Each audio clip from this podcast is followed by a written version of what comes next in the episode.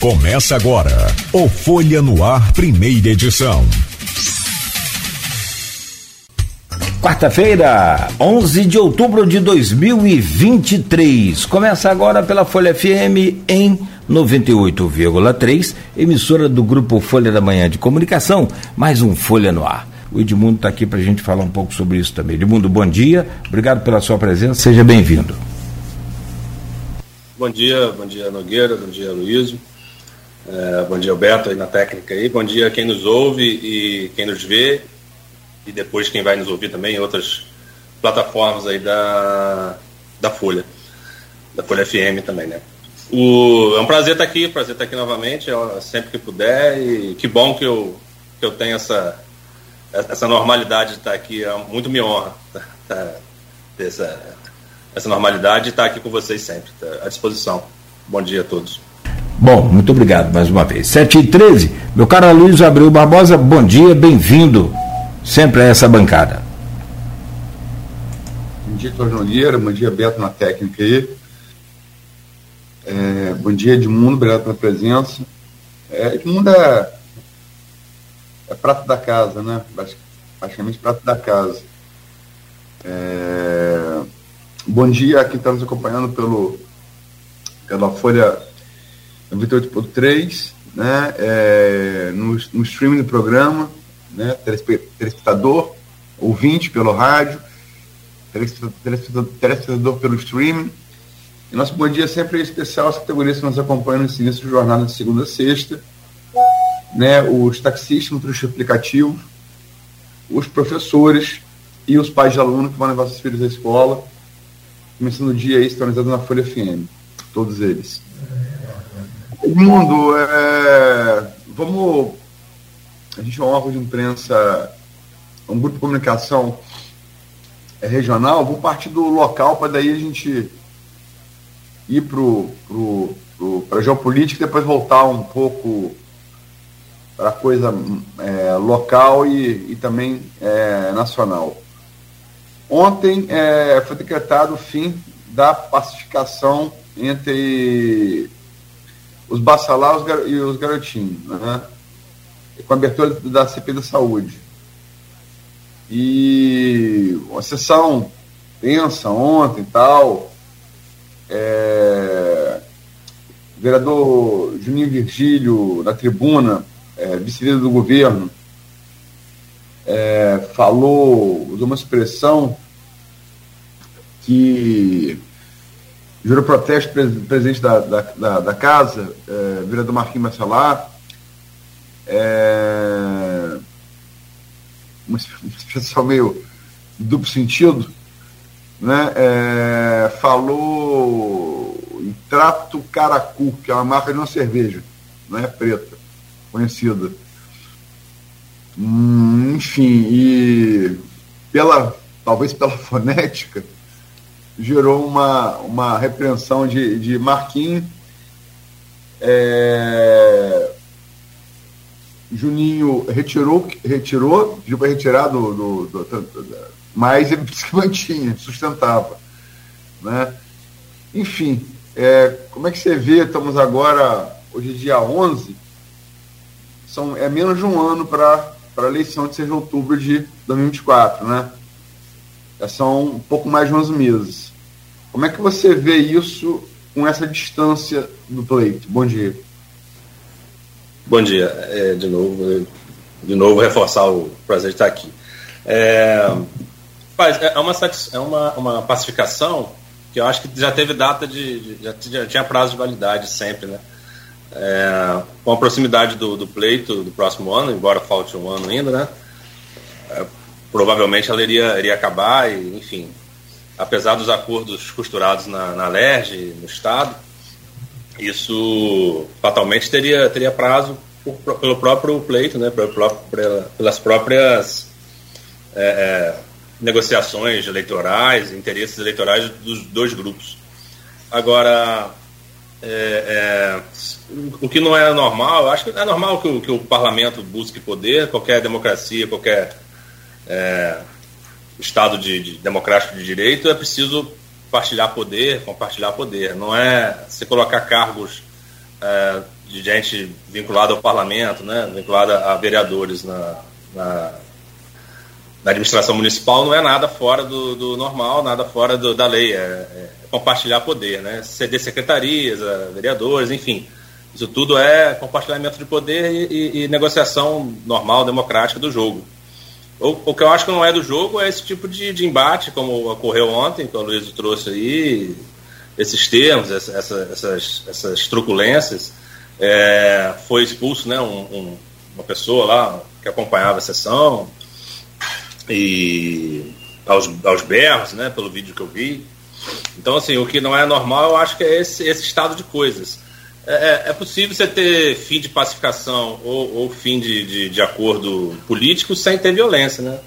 Aliás, a gente está vivendo um período do mundo e do Brasil que a gente justamente está tentando que, que, que, divergências políticas não sejam resolvidas no, na violência. Claro que no, não estamos comparando nenhum, nenhum tipo de, de, Estado né, da gente com, com outros, mas é, violência também verbal, né? Violência também agressivamente política, né? E, e, polarização extrema. Isso tudo não é, não é, não é, não é saudável. E como qualquer conflito, ele pode escalar, né? Então, se você permitir que, que acho que o, que o, o líder, o, vice-líder do governo ontem falou de forma mais é, dúbia, né, de duplo sentido, e, e, foi corrigido pelo presidente da casa, também dentro do parlamento isso pode ocorrer, não é, não é também nada. E acho certo que essas ponderações, essas correções de rumo aconteçam pelo presidente, que é, é o papel dele. Eu só acho que, que o fim da pacificação não pode significar início de, de violência política verbal ou, ou qualquer tipo de, de, outro tipo de violência. É possível que haja fim de pacificação com, com cordialidade. Agora, o parlamento busca poder, né? As próximas eleições estão próximas, estão, estão menos de um ano, e o parlamento busca se posicionar. Um governo bem avaliado, ele precisa, o parlamento precisa participar, né? Porque ele quer os louros do governo, né? Bem avaliado. Então ele quer maior participação, ele sempre vai querer maior participação. Eu acredito que o Vladimir tenha essa, essa consciência de que também ele precisa controlar, né, digamos assim, a, a participação do, do parlamento nesse sentido. Mas o, se a pacificação realmente acabou, eu acho que é, é, é perfeitamente saudável para o município, porque é preciso ter é, é, é, oposição. Qualquer democracia tem oposição. O que não tem numa ditadura é oposição. O governo tem. Em ditaduras existem governos, mas não existe oposição. Então a oposição tem que ter. Ativa, né, que cobre, mas não uma oposição virulenta, uma oposição que, que, que faça arroubos políticos, né? Então, eu, eu vou repetir, a pacificação acho que não é problema acabar, o problema é começar um, um estado de coisas mais agressivo, né?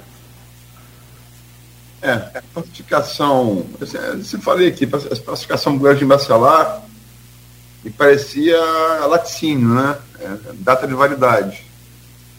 Ou como o deputado federal Luiz Berg Faria do PT colocou aqui, e, e depois que ele colocou aqui a primeira vez, é, essa definição pegou, ela foi reproduzida por outras pessoas, por outros políticos, outros analistas, não é uma pacificação, é uma trégua. Né? E a trégua, parece, acabou.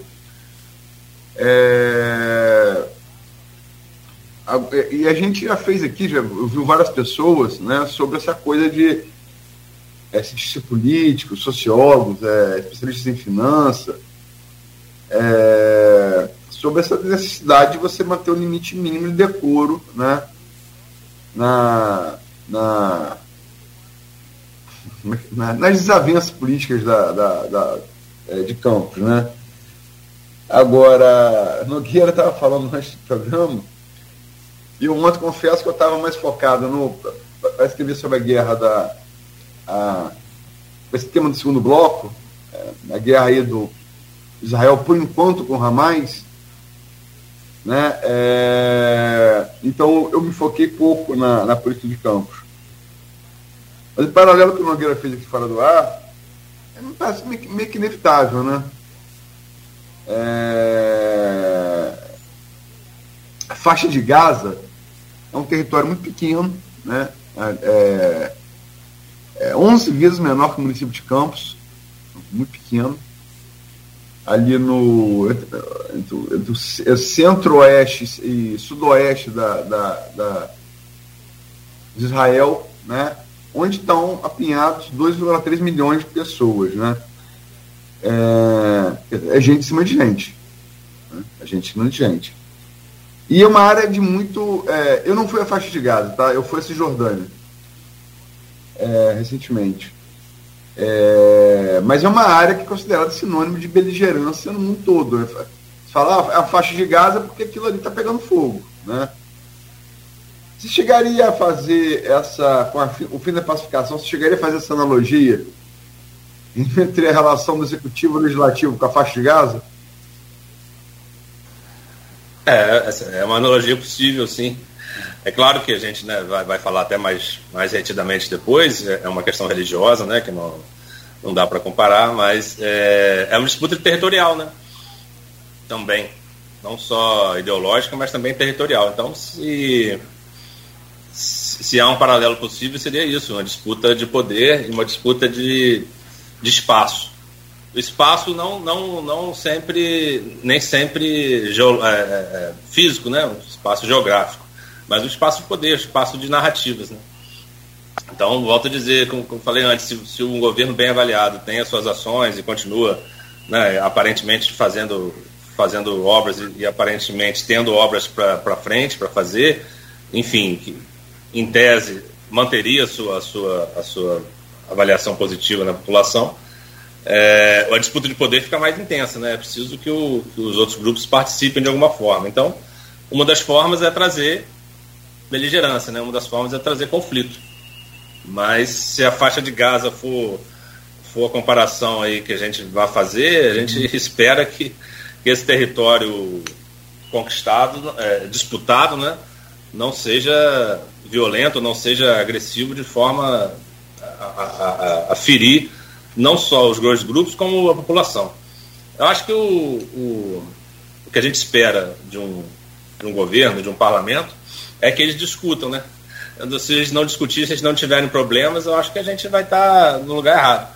Porque há sempre problema para discutir, há sempre pontos para ser trazidos do, da oposição. Como eu falei, um governo ditatorial que não tem oposição. Na democracia sempre há de haver oposição. Então precisa ter. Isso aí, a discussão a gente espera que tenha. O que não pode é, é agressividade. Eu acho que a Folha tem sido feita, tem, tem feito esse papel, como a Luísa sempre fala, tentar trazer não só a Folha, como outras instituições sociais da cidade, trazer essa discussão para um nível mais aceitável, um nível mais, mais razoável. Agora, são grupos que, que têm personagens de, de, de muita força, assim, é, retórica, né? Tem muita... É, o garotinho, o bacelado dos pais, né? Tem muita, muita virulência, né? Historicamente. E, e isso afeta de certa forma, né? Queira ou não, isso é envolvido. E a nova, gera, a nova geração, digamos assim, do, dos filhos, né, é, tentam manter isso de forma menos agressiva.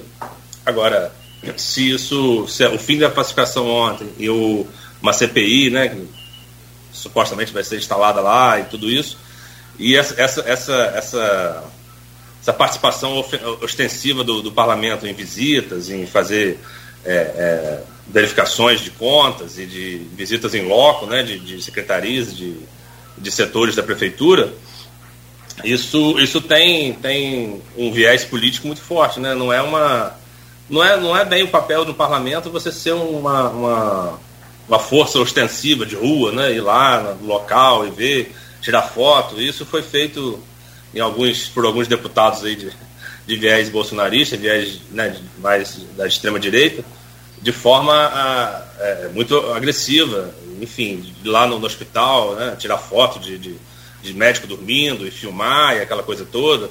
Isso tudo que é fora do jogo, né, que eu, que eu vejo.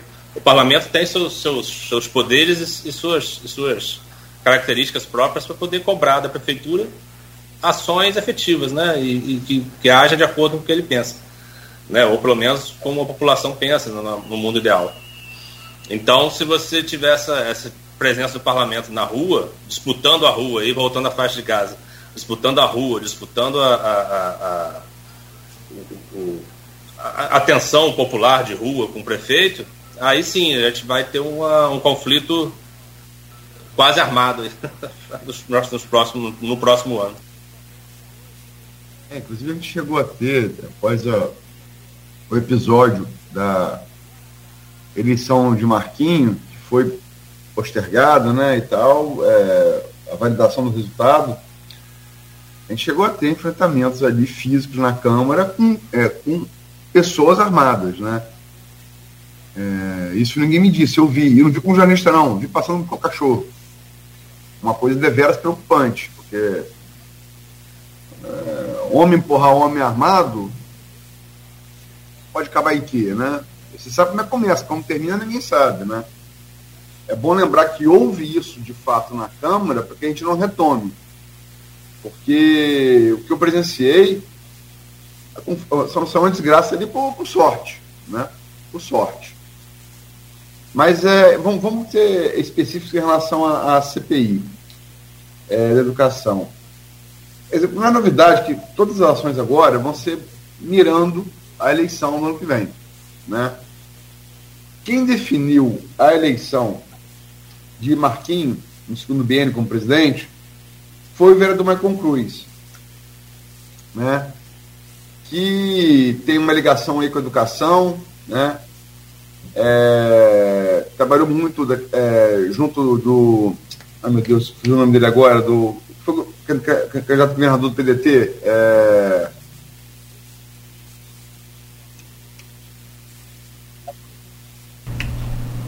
Esquecemos o nome de novo, né? É. É. Enfim, que acabou sendo preso, é, foi, secretário, foi secretário do governo Itzel, e Michael tem, tem ele, ele, ele trabalha junto a servidores da, da, da educação, né? Inclusive foi cogitado que se ele tivesse é, cumprido a palavra e votado em Fábio Ribeiro, eu porque eu digo que ele assinou um papel, um termo dizendo que votou em Fábio Ribeiro, orou com Fábio Ribeiro. Ah, Alfredinho já está vendo aqui, Rodrigo Neves. Obrigado, Alfredinho. É Rodrigo Neves. É, que acabou sendo preso depois. É, não, não é Rodrigo Neves, não.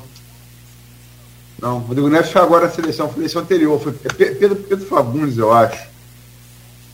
Eu, eu vou ver com. Não, Pedro Fagundes, ó. É, é, enfim, é, é, veio para mim, depois me diz. É Rodrigo Neves, não, Rodrigo Neves foi prefeito de Niterói. Mas enfim, Michael, é, ele tem liga, essa ligação com, com, com a educação, né? E ele foi o definidor da vitória de Marquinhos, 3 a 12 apertada ali, né? O voto, o voto que acabou definindo aquela, aquela eleição. E que é, é, Marcelo Feres tem uma carreira é, como professor ali do, do, do IFE, né? depois no, no, no próprio MEC, né? É, está à frente, desde o início do governo Vladimir, está à frente da, da pasta, e ele é pré-candidato vereador. Né? Então se disputa de espaço. Seriam dois, duas pessoas né, que buscam votos no mesmo setor. Né? E um desses, é, que é o caso do vereador Maicon, é, ele definiu a vitória de Marquinhos, então se fala nos bastidores que seria, já que é para partir para. Tem uma pacificação para partir para o pau, vamos começar você lembrou Pedro bem. Fernandes. Pedro Fernandes. Pedro Fagundes é o ator, grande ator de campos. Pedro Fernandes. Vão começar a pagar as dívidas feitas aí. Então, é. Dívida eu falo de dívida de lealdade mesmo, né? Dívida no sentido de dinheiro, não. Dívida de lealdade. Se você definiu uma vitória, você disputa espaço com Nogueira, eu vou fazer uma CPI para investigar Nogueira, porque eu vou enfraquecer Nogueira para beneficiar você de mundo. Entende? Como é que você vê isso? É, eu acredito que a, a, CPI seja tenha esse caráter político sim de, de, de retaliação e de, de, marcação de território, né? Como, como você falou, é, é, bem, bastante por aí me parece. Agora, por outro lado, é, acho que a própria eleição do, do Marquinho mostrou isso. O, o Vladimir ele, ele, talvez subestime um pouco a, a, a, o poder do parlamento no sentido de de prejudicar a sua, a sua administração. Porque há caminhos né, para fazer isso no sentido de, de, prejudicar, no sentido de, de atrapalhar mesmo, de, de atravancar até verba. Né? Uma CPI pode ter contornos, assim como qualquer conflito é, mais sério, sabe como começa, não sabe como termina. Né? Então a CPI é sempre um, um movimento arriscado, um movimento mais, mais agressivo do, do parlamento. Então Vladimir me parece que, que coloca essa, essa relação com, o Congresso de uma, de, uma, de uma posição eh, secundária. Né? Acredito que ele, que ele precisaria ter uma visão desde o começo do governo de que o parlamento deveria ter tido mais, mais atenção, no, no meu ver, assim, na, na, posição política dele, porque é, causou e causa problemas. Né? Então, assim, a, a própria eleição do, do Marquinhos mostrou isso, né? que é preciso que o governo tenha uma, uma ligação, uma, uma, relação, uma preocupação com o Congresso de forma, Congresso municipal, né, com o legislativo municipal, de forma mais efetiva. Agora, é, se ele trouxer para o jogo elementos ali como é, disputar verba de, de, de, saúde, né, disputar é, a preferência do eleitorado, saúde, desculpa, educação, ele vai ter, né, porque a educação e a saúde são, são pastas que administram um grande recurso né, de, eh, federal. Então, eles têm muito recurso para poder administrar. Então, é sempre mais difícil e mais complicado que o governo aplique essas verbas. Então, se a CPI, por exemplo, encontrar né, verbas não utilizadas ou verbas utilizadas de forma, não de corrupção, mas de forma errada administrativamente, ou mesmo de corrupção, se for encontrado, isso vai ser né, um trunfo, digamos assim, para a oposição. Então a, a, CPI eu acho que é um, um caminho como esse, de marcar posição mesmo de território. Agora é um movimento arriscado, não só para o governo quanto, quanto para a Câmara, porque é um, é, um, é um cenário sempre incerto né, de como que as coisas vão terminar. O que vai ser encontrado e qual vai ser a reação, porque caso encontre um mal feito, uma corrupção, isso vai ter que ser, obrigatoriamente, uma vez instaurado o processo na parlamentar, isso vai ter que ser né, finalizado. Então, isso tudo tem, tem implicações ali graves, né? não só para a administração pública, como para a população. Então, é um movimento arriscado. Agora, como a Luiz falou, é um interesse de. É jogo jogado, é um interesse de eleitoral ali de dois grupos e de dois personagens. O Maicon a meu ver, ele, ele, ele, ele fez uma, né, uma traição, digamos assim, e foi traição mesmo, porque assinou o papel, rezou, como o Luiz falou, e depois voltou a, atrás do seu, do seu voto. E agora é, é, vira um personagem que, que, pode ser colocado na linha de frente de uma disputa de uma CPI, né, pela oposição. Coloca o, o Maicon para poder fazer barulho, né, fazer movimento, fazer né, ir nas escolas, visitar e tal, e saber como é que tá, e aquela coisa toda, para ver se consegue arregimentar aí eleitorado nessa, nessa, nesse setor. Né? É, e também como pessoa que tem ligação é, com um setor, embora não, diferente de Férias, nunca tenha ingressado no magistério, mas é, tem ligação com o setor, é uma pessoa que tem fonte, né? Você tem ligação com você, você está muito tempo militando na cultura. Se for, lógico, você forma uma fonte de cultura. Né? É, então, assim, o, caminho das pedras para a pessoa com fontes naquele setor é sempre mais fácil, né? Vira referência também, né? Qualquer coisa é, procura. Procurar, né? Estou com aborrecimento com o setor, uma gratificação que esperava não saiu. Desempregaram um primo meu, RPA. Pronto. Olha aqui, o prédio está caindo, chama de mundo.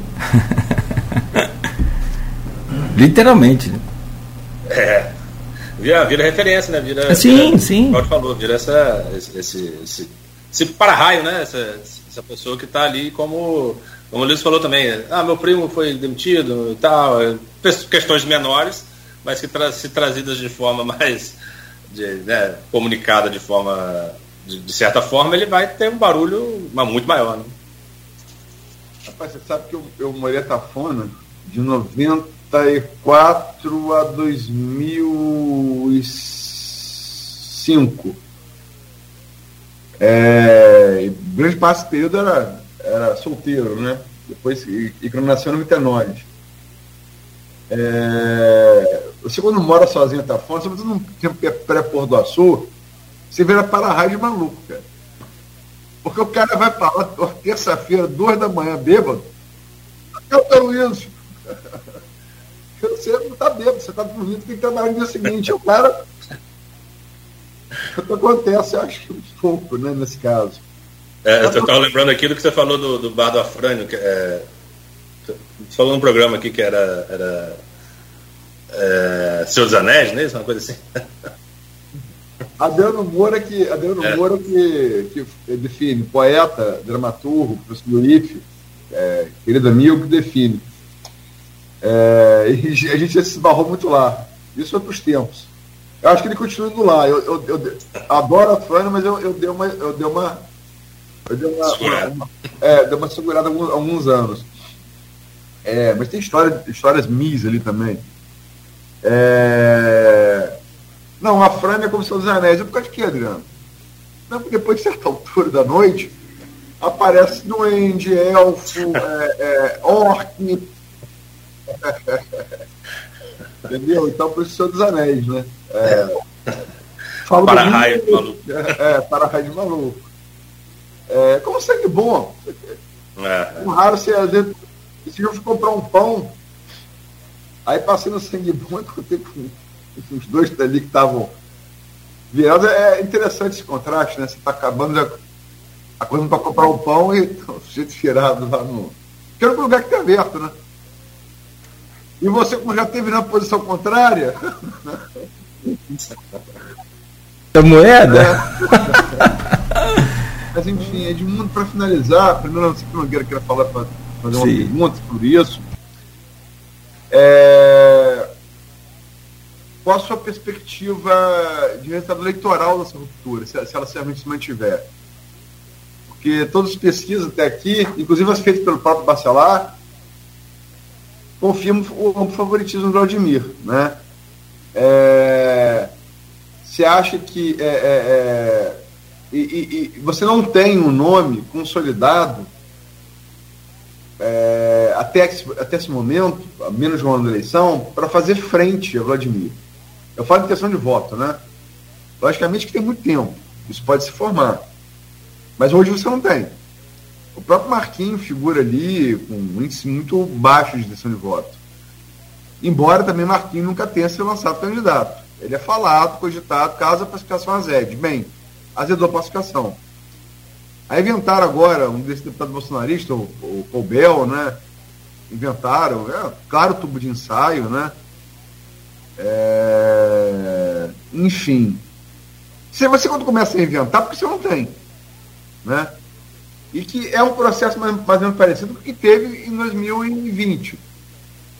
Que Rodrigo primeiro fez aliança com Caio, depois falou que, nesse próprio programa aqui, que se as pesquisas dissessem ele poderia ser candidato, mas as pesquisas nunca indicaram isso, nunca deram ao Rodrigo um patamar, é, é, um patamar é, que se apostasse de intenção de voto, né? Ele nunca figurou, você figurou é, baixo, baixo percentual, para prefeito, né, pelo menos. Aí depois tentou é, o ex-juiz Pedro, Pedro Henrique, depois tentou Eduardo Pedra, depois tentou uma outra médica que não, me recordo, e acabou sendo com o médico é, Bruno Calil. Né? Ele tentou vários nomes, né? E se não fosse campanha de Bruno Calil, fatalmente o Vladimir teria ganho o primeiro turno. Né? Foi campanha de Bruno Calil com a alavanca no canto, como é o estilo do Bacelar, né? que se você tem um terceiro, um percentual de votos razoável, é mais fácil ter segundo turno. Né? Como é que você projeta isso? Como é que você acha que essa, essa, o fim da. A gente está falando agora de pacificação, agora vamos inverter. Como é que você projeta o fim, de, o fim da pacificação nesses é, pouco mais de 11 meses que nos separam das urnas? É, eu acredito que o, o, primeiro turno, né, que eu acho que tem uma discussão também se ele vai, Vladimir ganharia ou não no primeiro turno.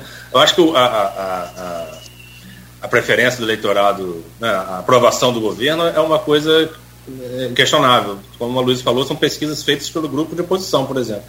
Então não tem muito que, o que questionar, é uma aprovação alta. Agora, por outro lado, é, apesar da falta de personagens, é, existe uma, uma dificuldade grande para o Vladimir ganhar primeiro turno, acredito. Embora é, é, seja discordante de, de muitos, muitos dos, dos, analistas, mas eu acho que o primeiro turno é, é uma cidade como Campos, eu acho muito complicado. Não sei se, se isso vai chegar a ser uma realidade, a ser uma, uma possibilidade. Embora o governo tenha né, suas armas, suas, né, suas, seus recursos guardados, que, que a oposição fala, para poder fazer obra no próximo ano, fazer né, intervenções que, em tese, aumentariam a sua popularidade ainda mais, mas eu acho que o, o a vitória em primeiro turno significaria que os outros grupos não tivessem, não apenas não só personagem, mas não tivessem é, narrativa nenhuma. Eu acho que há uma narrativa né, sendo criada. Eu acho que essa narrativa vai ser fortalecida. Essa coisa da saúde, essa coisa da educação, essa coisa da, do parlamento, disputa de poder, isso tudo vai ser, acredito, vai ser potencializado. E são, são personagens, o Jefferson, né, o Marquinhos, são personagens que aparentemente tem pouca densidade eleitoral, mas talvez isso se reverta porque o eleitorado brasileiro em geral ele, ele é muito avalia muito próximo da eleição o seu voto, né? Então é, é cedo, acredito que é cedo para poder determinar alguma coisa assim nesse sentido. Agora, há, claro que há a possibilidade, as próprias pesquisas informam isso, a possibilidade de uma vitória no primeiro turno. Mas o que eu estou falando de improbabilidade, seja improvável, porque eu acho que as narrativas da oposição vão ganhar força. E há personagens que pode ter, se for, né, se for difundido, se três, quatro, cinco é, é, candidatos, isso pode levar ao segundo turno. E talvez, se, por exemplo, Caviana, se, se, ele acordar e lembrar que é de Campos, né? uma coisa assim, se ele lembrar que está. Acordar em que horário? É, lá para meio-dia, assim, e lembrar que é de Campos. Ele, ele, ele talvez também seja um player, né? um personagem ali falar player também, porque é, é, é mais o linguajar do, do, perfil, mas que tenha, que tenha possibilidade de trazer o, a campanha para um segundo turno, né? Até porque ele está exercendo o mandato. Então eu, eu, avalio, pelo menos a minha avaliação é de que a vitória em primeiro turno é, é, não, não, é, não tem probabilidade de que o governo espera. Talvez isso seja, eleitoralmente, seja muito difícil né, embora tenha aprovação do, da população. Então, são 7h45, temos que fazer o um intervalo e, e, virar a chave, porque tem muitos temas ainda, para a gente não atrasar aqui o programa, mas tem umazinha só para a gente colocar aqui. A Luísa acertou bem quando falou, falou, que não tem um nome consolidado já, pelo menos um nome da oposição é, nessa, nessa corrida, nesse tabuleiro. Agora, deixa eu colocar um outro, um, um outra um outro ingrediente aí nessa, nessa formulação, nessa receita, que é o tal da. que surgiu. Eu estava conversando com um líder, um, um, um, líder, com um integrante do grupo de oposição a, a Vladimir, e ele, na hora que eu estava conversando com ele, ele recebeu uma ligação do líder dele. Atendeu, desligou, falou: não, está é, tá havendo um movimento muito grande para poder trazer um nome para Campos. E logo depois, então, dessa conversa, eu li na Folha da Manhã, na capa da Folha lá, é, Carla Machado transfere o, o título eleitoral para Campos, domicílio ele, eleitoral para Campos. E surgiu um termo aí agora, que eu não tinha ouvido ainda nessa eleição, nessa corrida, é prefeito itinerante. Nós já falamos aqui, a Luísa já trouxe aqui, que é ponto pacificado no TSE, essa coisa de um prefeito ter sido eleito por duas vezes no município vizinho, né, não poder se mudar para esse outro município, né, é, fronteira com o que ele tinha sido prefeito, para se candidatar. Que você acha de, dessa situação, Edmundo? Tanto desse movimento, né, para se, se colocar Carla como nome, e, com, e, e também o que, que você acha do próprio nome de Carla? por não ser de Campos, isso não, não importa, mas por não apresentar, é, no nosso caso aqui, um nome forte de Campos, ou seja, a gente precisa lançar mão desse recurso fora do município. A Carla é um nome sempre ligado à boa administração, né? Ela tem essa, essa imagem de boa gestora e tal.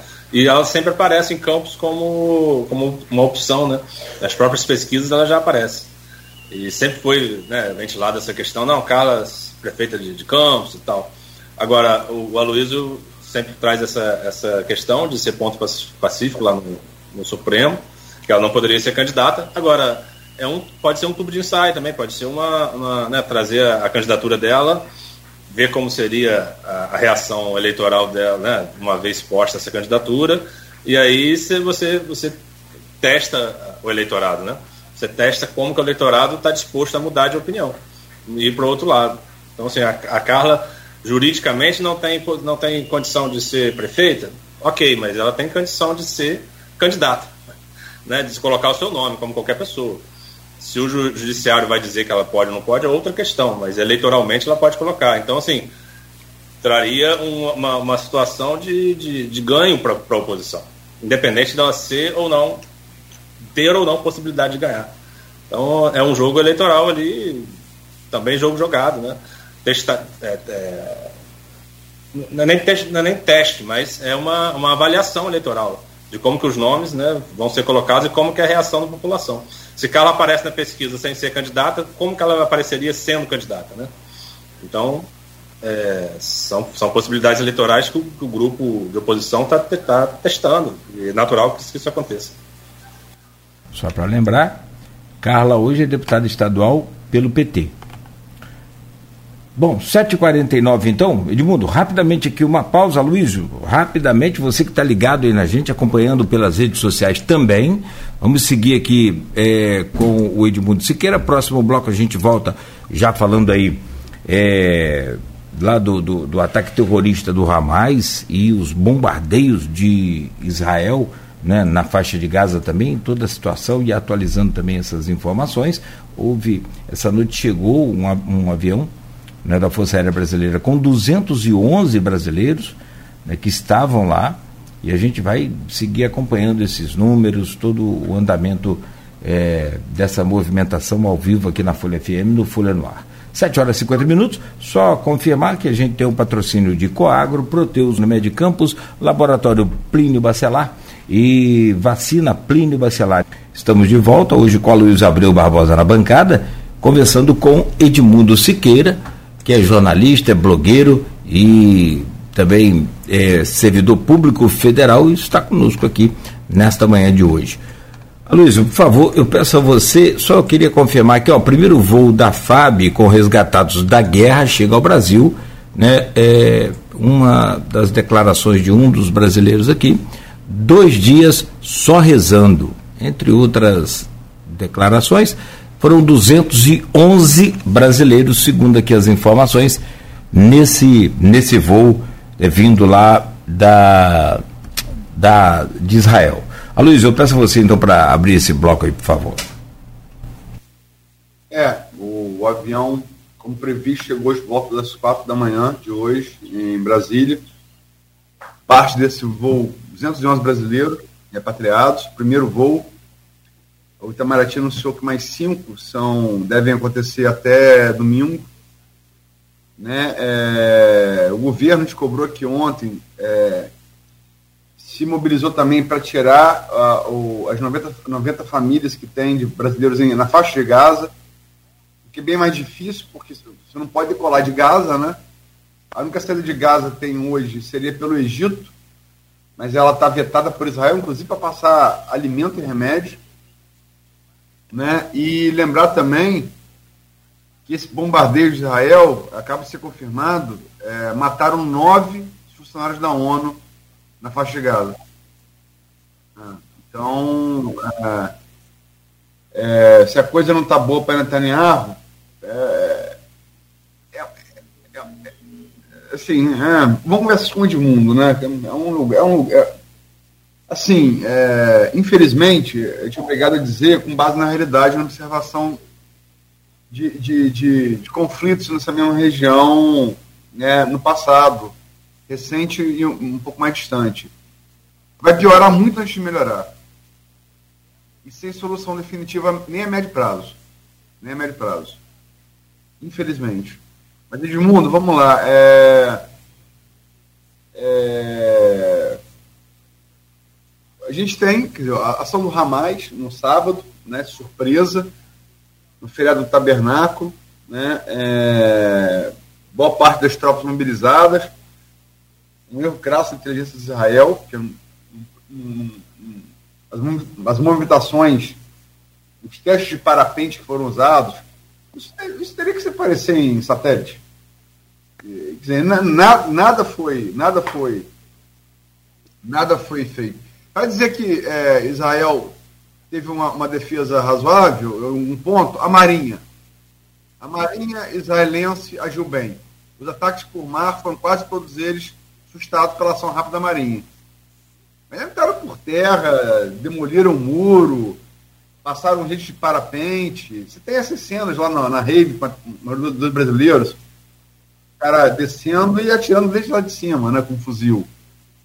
É... Tem 40 crianças decapitadas no kibutz, bebês.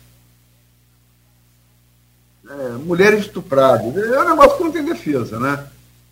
São 900 pessoas é, é, é mortas em Israel, incluindo os brasileiros, esses 40 bebês decapitados, bebês israelenses.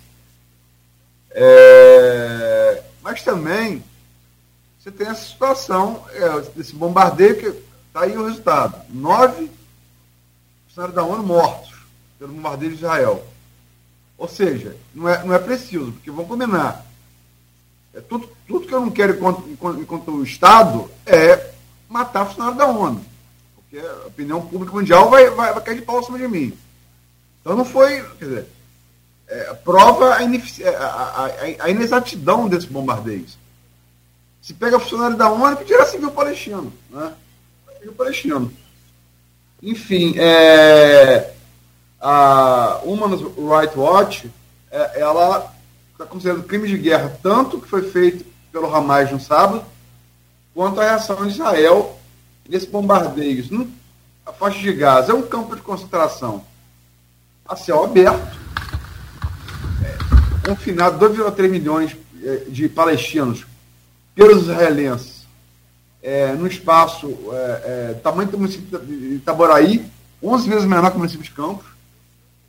Né? É, é, e, e, além de bombardear, você cortar água, comida, remédio e é, água, comida, remédio e energia elétrica. Quer dizer, é, você amontoa num lugar e tira a subsistência, não dá água nem comida. É, quer dizer, e, e, aonde isso vai dar? Quer dizer, é, cadê a Convenção de Genebra? Que, é, é guerra, mas guerra tem regra. Né? Guerra tem regra. Como é que você vê essa, é, de lado a lado, esses excessos claros cometidos de lado a lado? É, primeiro, falar sobre o, o que o Nogueira falou das cheias da. Rapidinho, falar das cheias da, do Sul. A Letícia Hertel, que a gente ouviu aqui, ouviu, a, entrevista dela, advogada especialista em direitos humanos e, e questões internacionais, ela está acompanhando isso muito de perto das cheias lá ela virou uma fonte minha muito muito capacitada, assim, muito bem. Ela é muito conhecimento, bem informada e, e ela está passando lá bastante coisa de lá. Não estou conseguindo nem processar bem tanta coisa, mas é muito bom a cobertura dela. Tem feito isso no, no X, né, o Twitter, né? Hoje é X. Mas a, a em relação à guerra ali, é, Assim, o Luiz, que é um especialista aí na, no assunto, né?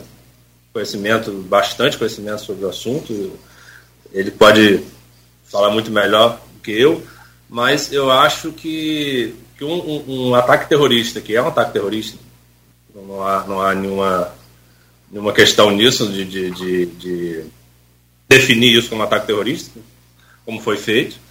Mas eu vi uma, uma, uma, paralelo que se fosse no Brasil, seriam 22 mil mortes, né, pela quantidade de, de, de, mortes que foram lá, né, fazendo a comparação. Nos Estados Unidos seriam 34 mil mortes, salvo engano, 35 mil mortes. Então, assim, é um ataque monstruoso. A gente começa a tomar pé de um ataque desse quando começa a ver os números, que o Cláudio, que o Nogueira aí tanto gosta, né, de ver os números A gente começa a tomar pé. Não, só, só esclarece, eu gosto de ver números, mas não de, de guerras, essas, claro. Mas não, eu digo assim, quando a gente faz uma análise sobre, sim, sobre sim. quantidade de mortes, quantidade de, de, de, né, de ataque, um ataque dessa, dessa magnitude, né? E como o Luiz falou, como que isso não foi visto, né? Como que isso não foi. Isso não é feito de um dia para noite, né? Isso não é feito sem dinheiro. É feito com muito dinheiro, muito planejamento. Então, assim, como que a Mossad, como que a, a, as forças né, de Israel não perceberam isso, como que os satélites, as câmeras, parece que na faixa de Gaza tem um balão que fica capturando imagens o tempo todo. Então, assim, os caras chegaram de, de reto escavadeira, os caras chegaram pelo ar, chegaram por, por mar, terra, tudo. A faixa de Gaza, ela é uma... Na, na, na beira o Mediterrâneo ali, é muito pequeno, como o Luiz falou, um território muito denso, e eu acho que a, a definição do Luiz é muito boa, que é um campo de concentração a céu aberto. Aquilo ali é uma, é uma questão humanitária, acima de tudo, embora tenha toda a questão religiosa envolvida, mas é, a humanidade, né, a questão humanitária não deveria ter é, é parâmetros religiosos. São pessoas amontoadas num território muito pequeno, com mais de com 3 mil anos de história nas costas. Né? Então, assim, são, são questões ali bastante complexas que, que são, acima de tudo, questões humanitárias também. Né? Quando a gente vê estupro de, de mulheres e crianças, né, como a Luísa trouxe aí, e atos nesse sentido, eu, eu vi depoimentos, eu vi dois ou três depoimentos de brasileiros que estavam lá na, na festa rave lá, e foi muito agressivo, muito, né, agressivo é a palavra muito leve para isso. Foi, foi bastante complicada toda aquela situação, está sendo, como a Luísa falou, vai ser por muito tempo. É, eu estava tentando descobrir o motivo de, de, o Hamas fazer uma coisa assim, porque, lógico, tentando como, como mero observador, mas é, porque o Hamas ele vai ser um dos grandes prejudicados de uma ação dessa, né? Talvez seja até extinto. Né? E ele sabia disso, ele sabe disso, né? Não é uma, uma ação que ele vá que ele vá sair ganhando numa, numa situação dessa. Por, por mais que ele, não, o Israel tem um, tem um poderio muito maior. Claro que pode ter intervenção do Irã e toda essa coisa, mas existe uma, uma, uma disparidade de, de, poderio muito grande. Então ele vai ser, vai ser um dos grandes prejudicados, o grupo Hamas. Né? Agora, a, a, a aproximação da Arábia Saudita com o Israel, né, ali com os Estados Unidos participando, talvez tenha sido um dos grandes é, interesses do, do Hamas em fazer um ato assim. Né?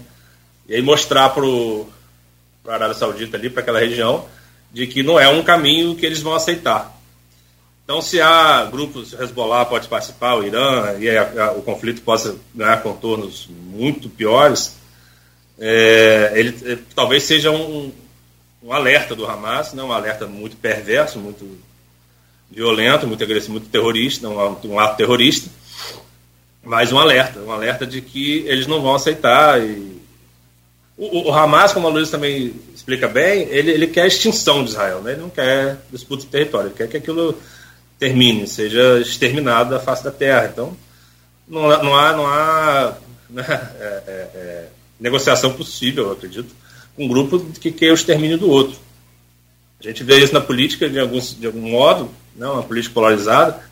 No Brasil a gente viu isso, né, um grupo querendo o extermínio do outro, né, vamos exterminar. O próprio presidente, ex-presidente Bolsonaro fez aquela coisa com, com simulando a metralhadora com o microfone, falando que queria exterminar petistas, é justamente é esse o, o nível de que a gente não quer enquanto humanidade, trazer a, a, extinção do seu adversário. Né? O adversário deve ser respeitado como, como pessoa, como adversário, e não que, querer que ele suma da face da terra. Então, é, se o Hamas agiu no sentido de, de, de alertar o mundo de que ele não vai aceitar uma aproximação da Arábia Saudita com, com Israel, ele fez isso de forma quase suicida, né? Talvez, embora literalmente suicida.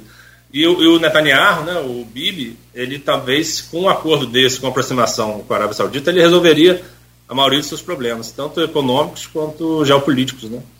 E talvez Israel tivesse predominância quase completa sobre aquele território. Então, assim, é, é uma disputa territorial que, que envolve milhões de questões e, e é, uma, é uma disputa de 3 mil anos, religiosa, uma disputa territorial que vem já há bastante tempo sendo objeto de guerra mesmo, de conflito armado. Então, como a Luiz falou, vai ser longa, difícil, e a gente vai ver muito ainda, muitas cenas aí horrorosas pela frente. Mas como eu falei, o Luiz que conhece muito mais a região, a, a questão, e queria que ele me corrigisse se eu tivesse errado aí no, no, no que eu falei, mas a princípio seria essa avaliação inicial do, do fato. Eu não sou especialista no Oriente Médio, né? Eu, eu, eu gosto de história, é, como você, e é, eu tive contato desde muito novo com um grande intelectual libanês que é Macomo Saleh. Então, Macomo introduziu, ainda no início da juventude, a cultura islâmica.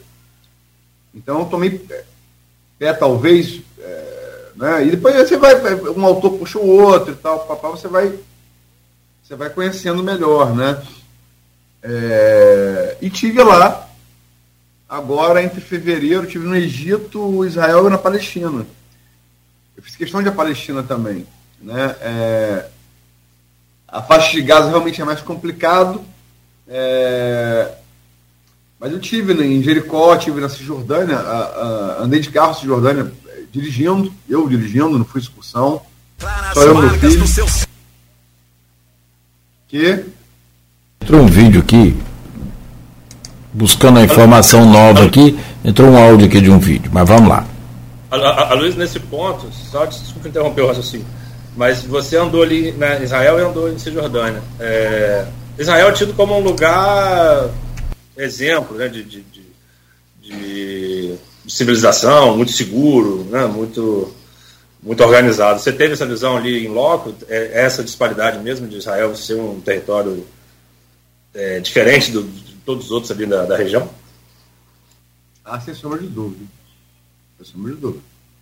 Você sai do Egito, como eu saí, uma, uma ditadura militar corrupta, opressora, e chega a Israel é outra coisa.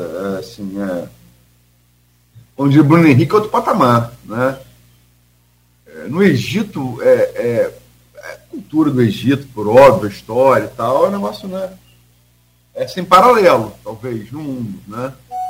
Mas é, o que o Egito é hoje é uma coisa, né? É, enfim, é, um, complicadíssimo, um país muito complexo. É e Israel é, é, aquela coisa. O, os judeus se espalharam no mundo, né? E, na verdade, você tem, você tem é, várias tribos de, de, de judeus. Você tem o etíope, que é negro, e é judeu, porque está lá escrito que a rainha de Sabá voltou grávida de Salomão para Etiópia. Então você tem negros judeus. Você tem o sefardita. Eu tenho sangue sefardita, sefárida. É, Cristão Novo como da Força ali em Portugal e Espanha. Que é, o, que é o judeu ibérico e o judeu do norte da África é um judeu mais moreno. É, é, é minha cor, assim. Você tem o judeu Askenazi, que é quem está. Existe essa estratificação é, racial entre as tribos judaicas no Estado de Israel. Quem manda em Israel são os Askenazi. É, são os judeus brancos. Né? É, é, geralmente, quem, quem governa, quem tem posições de mais poder, são esses o judeu sefardita está aqui no, na, na, digamos, na classe média, classe média baixa, e o, o etíope, o negro, ele, tá, ele ocupa geralmente funções de, como é no Brasil, segurança e, e, e funções, funções mais primárias, né? Então, há, há classificação. Agora, e o que eles fazem com, com, com, com a Palestina é indefensável. Embora eles tenham que lembrar que no dia seguinte, aqui um brasileiro da Aranha assina a criação do Estado de eh, Israel em 48, no dia seguinte, os palestinos, todos os árabes da região, tentaram expulsar os judeus da bala. Então, se eu faço 21 anos num dia ganha minha, minha maioridade e você e Nogueira vão querer me, me dar tiro por conta disso, eu não vou ser muito amigo seu de Nogueira. Vai gerar um problema, né? Se eu sobreviver, pode ser que eu quero dar tiro em vocês também. Enfim, é humano, né? É humano. É, é, é, é, é... então, é, é, mas assim, enquanto país, assim, é, é um Estado que funciona. Você, você, você é servidor federal, Edmundo. É, é, é, é, é uma coisa que qualquer servidor federal ter orgulho de, orgulho de integrar. É, é, funciona. Há, há, há um compromisso entre indivíduo e coletivo que funciona. Você viu o judeu ortodoxo andar do lado de um casal homoafetivo. É, não é que o, o, o homoafetivo ele vai querer converter o judeu ortodoxo, nem vice-versa, mas a respeito. Né? É, enfim, é, e funciona. É, limpeza, segurança. Dizer, Como que é a saúde lá? Quê? Como que é a saúde lá? Eu, graças a Deus, não precisei usar, usar saúde lá, Nogueira. Uhum. Mas é, é, é, Assim, o que está havendo agora é Benjamin Netanyahu está querendo é, submeter o, o, o, o judiciário. Israel tem uma peculiaridade. Israel não tem Constituição. Israel não tem Constituição. Como a Inglaterra também não tem. Não tem gente... Inglaterra é, é senso comum, né? Comunal. É, não tem Constituição. Até hoje não tem Constituição. Então ele quer submeter o judiciário, porque é, há, há o equilíbrio de poderes. O chefe do executivo não é todo poderoso. É o que Benjamin Netanyahu quer fazer agora. Em relação ao que o Edmundo falou do acordo da Arábia, verdade. É, só que ele parece que foi por terra, né? Com, ou pelo menos eu tenho maria aí com essa. Com, depois do Hamas no sábado. Agora, sem sombra de dúvida, Israel é, é um exemplo. É um exemplo a ser seguido. A não ser no, no, que eles fazem com os palestinos, né? É, mas o que eu pergunto quero perguntar a você, para a gente mudar a chave é, e falar sobre patrimônio, que aí sim você é o especialista. É, é, é qual a sua perspectiva é, de porque a gente tem, como você falou, citou o no Líbano, porque, olha só, você, você fez aí a, a, a, se comparou percentualmente o estrago que o Hamas fez em, em, em, em Israel né, é, na nação de sábado. É preciso lembrar que é, é, é a maior matança de judeus desde o Holocausto, né, pelos nazistas, pelo nazista. E que é, é, os Estados Unidos têm uma população 30 vezes maior do que Israel. E o número de mortos, a população é 30 vezes maior que a de Israel. E o número de mortos no sábado foi um terço do 11 de setembro. Ou seja, foi 10 vezes maior. É, em, tamanho, proporcional. O custo, o custo de vida humana. É, mas, assim, se, se, se o estrago que o Hamas fez foi grande, pode fazer em guerra de guerrilha, é grande, Israel, desde 2005 da faixa de Gaza, tentou voltar não conseguiu. É poderoso, mas guerra de guerrilha, o buraco é mais embaixo. Assim que Hitler se ferrou em Stalingrado. Perdeu ali, só que acabou em Berlim. Até então vencer a guerra, né? E a rua rua não tem essa de, de maior mais forte, não. Todo mundo é igual. É, mas tem aí, se, se o estrago que o, o Hamas fez foi grande, o que o Hezbollah pode fazer é muito maior, porque são, são 100 mil homens muito mais treinados, treinados, veteranos da, da Guerra Civil da Síria. Tem 150 mil mísseis e foguetes apontados para Israel. Se preparam para isso desde, desde que foi fundado o grupo, com, com esse, é, essa finalidade. É, é, quase que um cão de fila do Irã ali perto, né? Porque o Irã não, não, não faz fronteira com Israel, é, o Líbano faz, né? Então, é, é, e tem o apoio do Irã. Um... e, eles ameaçaram os Estados Unidos agora, né? Falando que se o Hezbollah, né? Se eles Estados Unidos intervir, eles, eles vão fizeram até uma, uma, uma, apresentação lá de seu poderio e tal. Não, é, e, e, sem contar que é atentados terroristas, né? Podem voltar a surgir aí nos Estados Unidos e tal. É, agora, se o estrago que o Hamas fez é enorme, o que o Hezbollah pode fazer é muito maior. Vai abrir guerra em duas frentes, uma fica ao sul, outra vai ficar ao norte. Né? É, exército é poderoso, acho que no Oriente Médio é invencível, mas né, foi assim que a Alemanha nazista, que até 42 parecia ser invencível, dançou. Abriu guerra em duas frentes. E se, se, se o Hezbollah entrar, o Irã está entrando também. E aí, quer dizer, o Irã, se o Irã entrar, olha como é que isso vai escalar. Que eu, dificilmente, se o Irã entrar nisso, Israel vai ficar sozinha brigando com três. Os Estados Unidos vai entrar em relação ao Irã. Até porque o bombardeio do Irã é uma coisa que já se especula fazer nos Estados Unidos há no mínimo uns 10 anos. Né? É, é, desde, o governo, desde o governo Obama. Né? Passando pelo governo Trump e o governo Biden.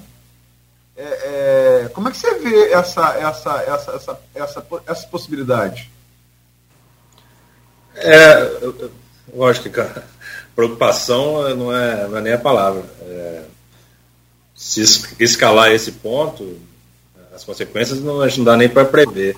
Agora, me, me, me, surpreende essa, essa coisa tribal, né? Que a gente ainda a gente ainda está vivenciando. É, o, território que de, sagrado, né? Para o catolicismo, para o judaísmo e para o islã, ao mesmo tempo, né? Novamente, Luiz pode me corrigir se eu estiver errado, mas foi onde Jesus é, morreu, né? Foi aonde Maomé recebeu lá Deus, né? A, a palavra de Deus, é, Jerusalém, ali toda aquela aquela região de de tanta mistura, digamos assim, religiosa e, mistura étnica e mistura cultural aquilo devia ser o contrário, né? devia ser um, um, um exemplo para a humanidade de que as diferenças podem ser conviver ali, né? E, mas não, a sociedade mostra que a gente continua tribal, continua querendo o genocídio de, de povos, continua querendo matar os nossos adversários ideológicos e religiosos. Continuamos é, vivendo num mundo em que a qualquer diferença isso vai ser resolvido a bala. Isso é visto na rede social também, é, esse tribalismo, né? O, o... Depois eu queria até ouvir também um pouco a Luísa sobre isso, mas é, essa coisa de falar que o, você, defendeu o Hamas, defender não, né? Mas enfim, falar que ele reagiu é, é, de forma proporcional aos anos que vem sendo é, atacado pelo, por Israel, ou então do outro lado você defender Israel como, como um, um, um povo que, que age em nome de Deus e age em nome né, de, de, de, de, uma, de uma manutenção de um Estado que, que eles acham que é o mais correto. Isso é, é a, a próprios termos, né? você usa termos é, é, é, terrorismo ou não, citar o Hamas ou não, que o governo brasileiro evitou né, no seu pronunciamento. Isso define sua posição ideológica, né? Então, o moderado a pessoa que está vendo os dois lados, o papel do jornalismo, que eu acho que deve ser, que é ouvir e tentar entender os dois lados e tentar trazer as duas posições, o moderado ele é odiado né? na, na, rede social e qualquer outro lugar de, de, de, fala, assim, digamos assim, porque as pessoas estão tribalizadas mesmo, estão querendo defender a sua tribo, defender a sua ideia, e isso ganha ponto, isso, quando você defende aquilo ali, você ganha ponto com os seus.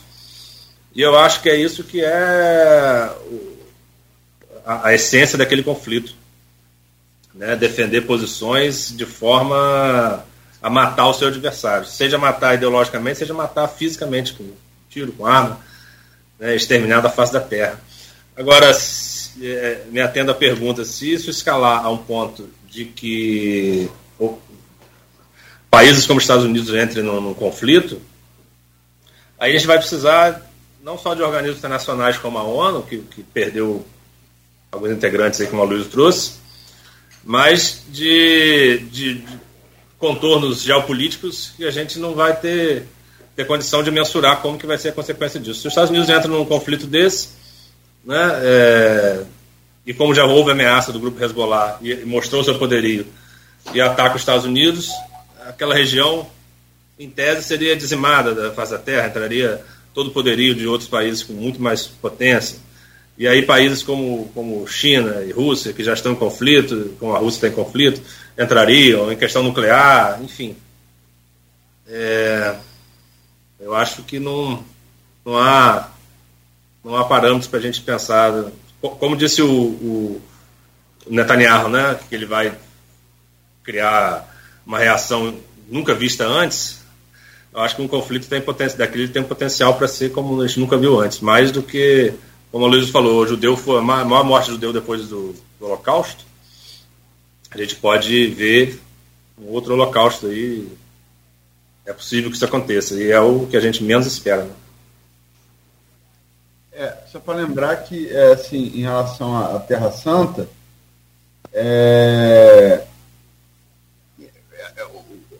a, Palestina, né, a antiga Israel, é, eles são a Terra Santa para para os judeus, por óbvio, né, para os cristãos, porque Cristo era um judeu, Cristo é um palestino judeu, Cristo, Cristo nisso é um exemplo perfeito, né, era um galileu, era um palestino, era um judeu, de religião judaica. E é, o islamismo, que bebe também do, bebe do judaísmo, o islamismo vem do judaísmo, né? como o cristianismo também. O islamismo vem, vem das duas, mas é, é, mais um retorno ao judaísmo. É coisa do Deus único, né? É coisa do negócio de não, não poder dar a imagem. É, é uma religião mais semita, né? mais pura ali. É, o cristianismo tem muito do paganismo greco-romano. É uma mistura de judaísmo com paganismo greco-romano. É, mas é, é, as cidades sagradas do, do, do, dos, muçulmanos são Meca e Medina, que estão na Arábia, que estão na Arábia Saudita. Né? Jerusalém também é, porque a mesquita que foi usada como, como, como desculpa para. É, é, mesquita de Al, Al-Aqsa é, em Jerusalém, desculpa, eu te visitei ela, mas eu não, não decorei o nome é, é, onde Mohammed teria ascendido aos céus, né? Então, ela é sagrada também para os muçulmanos. Ah, cara, ela tem ação para as três religiões. Adoram o mesmo Deus e, e, se matam em nome dele, né? É, enfim. É a terra prometida, né? Você tem... É a terra prometida tá... é, por Deus a Abraão, né? Isso é, e, e, e, os seus descendentes. E que Moisés só viu, né? Não, não chegou lá, acho que ele meteu o pé antes. Não, não, ele morreu. Ele morreu antes, não, ele chegou a ver do Monte. Como é que é o Monte, Monte, Monte Nebo? Monte Nebo? Nebo. Nebo, então. Ele chegou a ver de lá, não foi? Na história é registrado isso.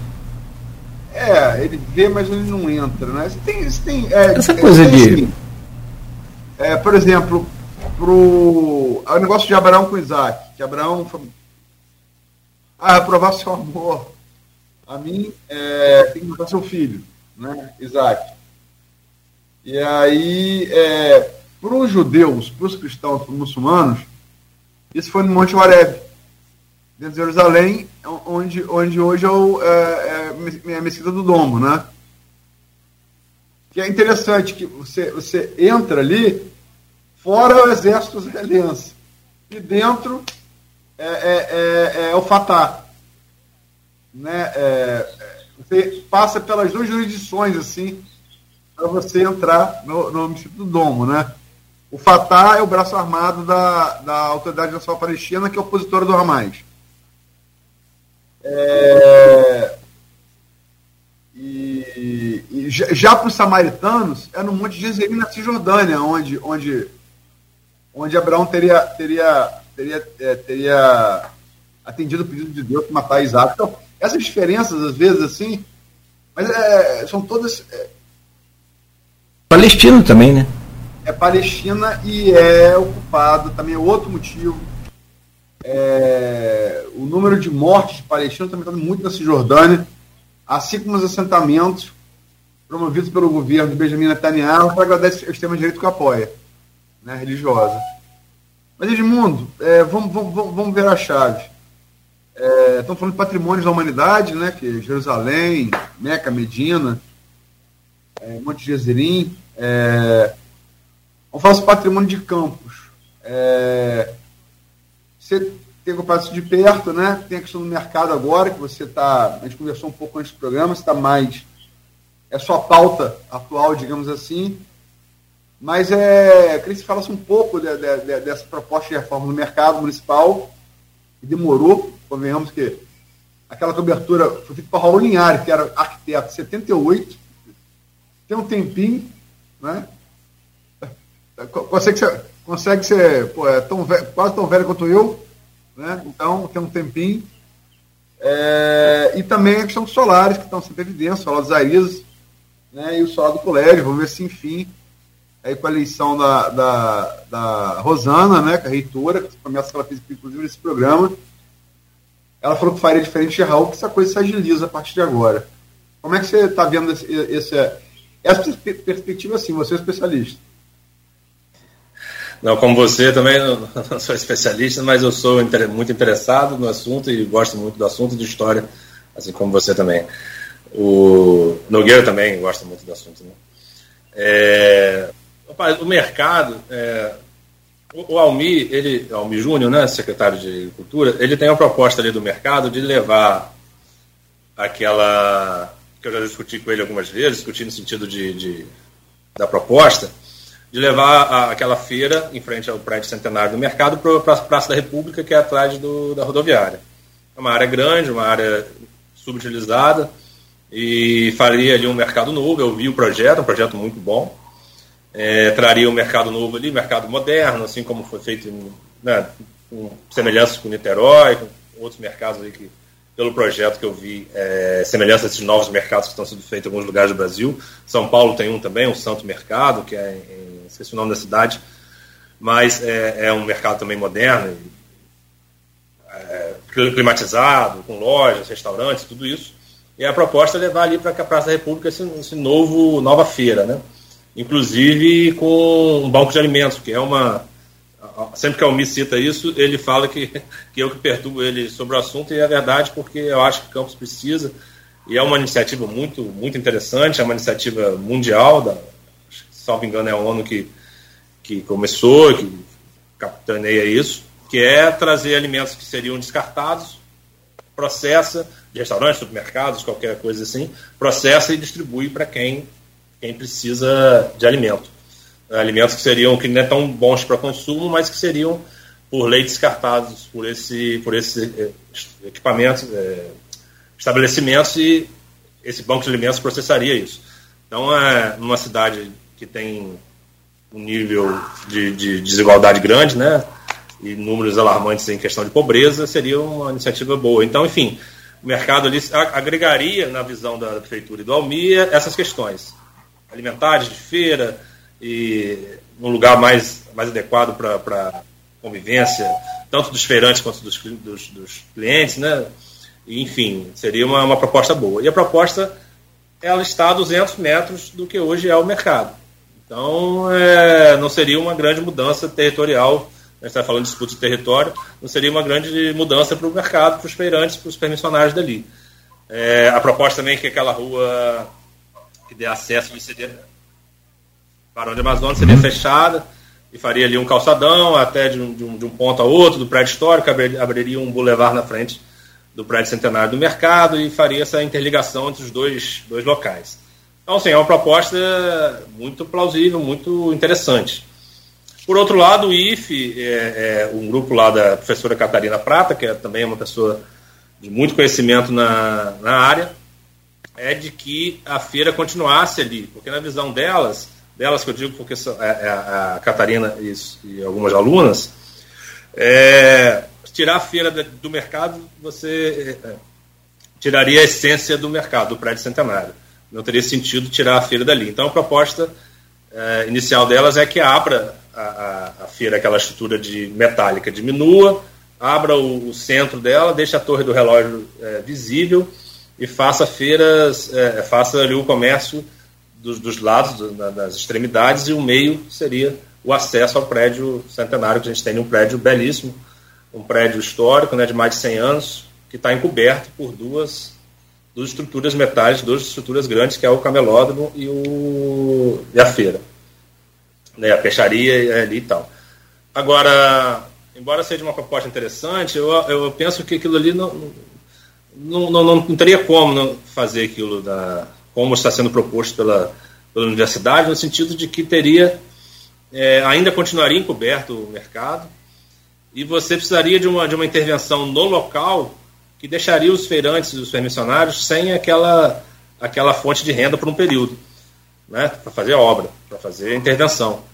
Então, a proposta da ALMI, da Prefeitura, é que a, a construção na, no, no, na Praça da República seja feita antes qualquer mudança, uma vez estando pronto, os permissionários iriam para lá. Me parece uma proposta mais razoável, inclusive para os, para os feirantes. Agora, se você descaracteriza um mercado por tirar aquela feira da frente, que eu até entendo por ter para aquela vivência da feira, é, um, um, mercado qualquer cidade do mundo, ela é, ele é um, ambiente de, de, sociabilidade, um ambiente de, de muita cultura local. Né? O Nogueira que sempre frequenta aí mercados, ele sabe que isso é, é, é muito rico ali, né? O mercado tem essa, essa vivência, isso é essencial para qualquer cidade. Mas o prédio centenário ele abriga desculpa, ele abriga comércios ali, inclusive de matriz africana e tudo isso ali dentro, que isso também é uma cultura local, uma cultura vívida ali dentro, as pastelarias e tudo isso.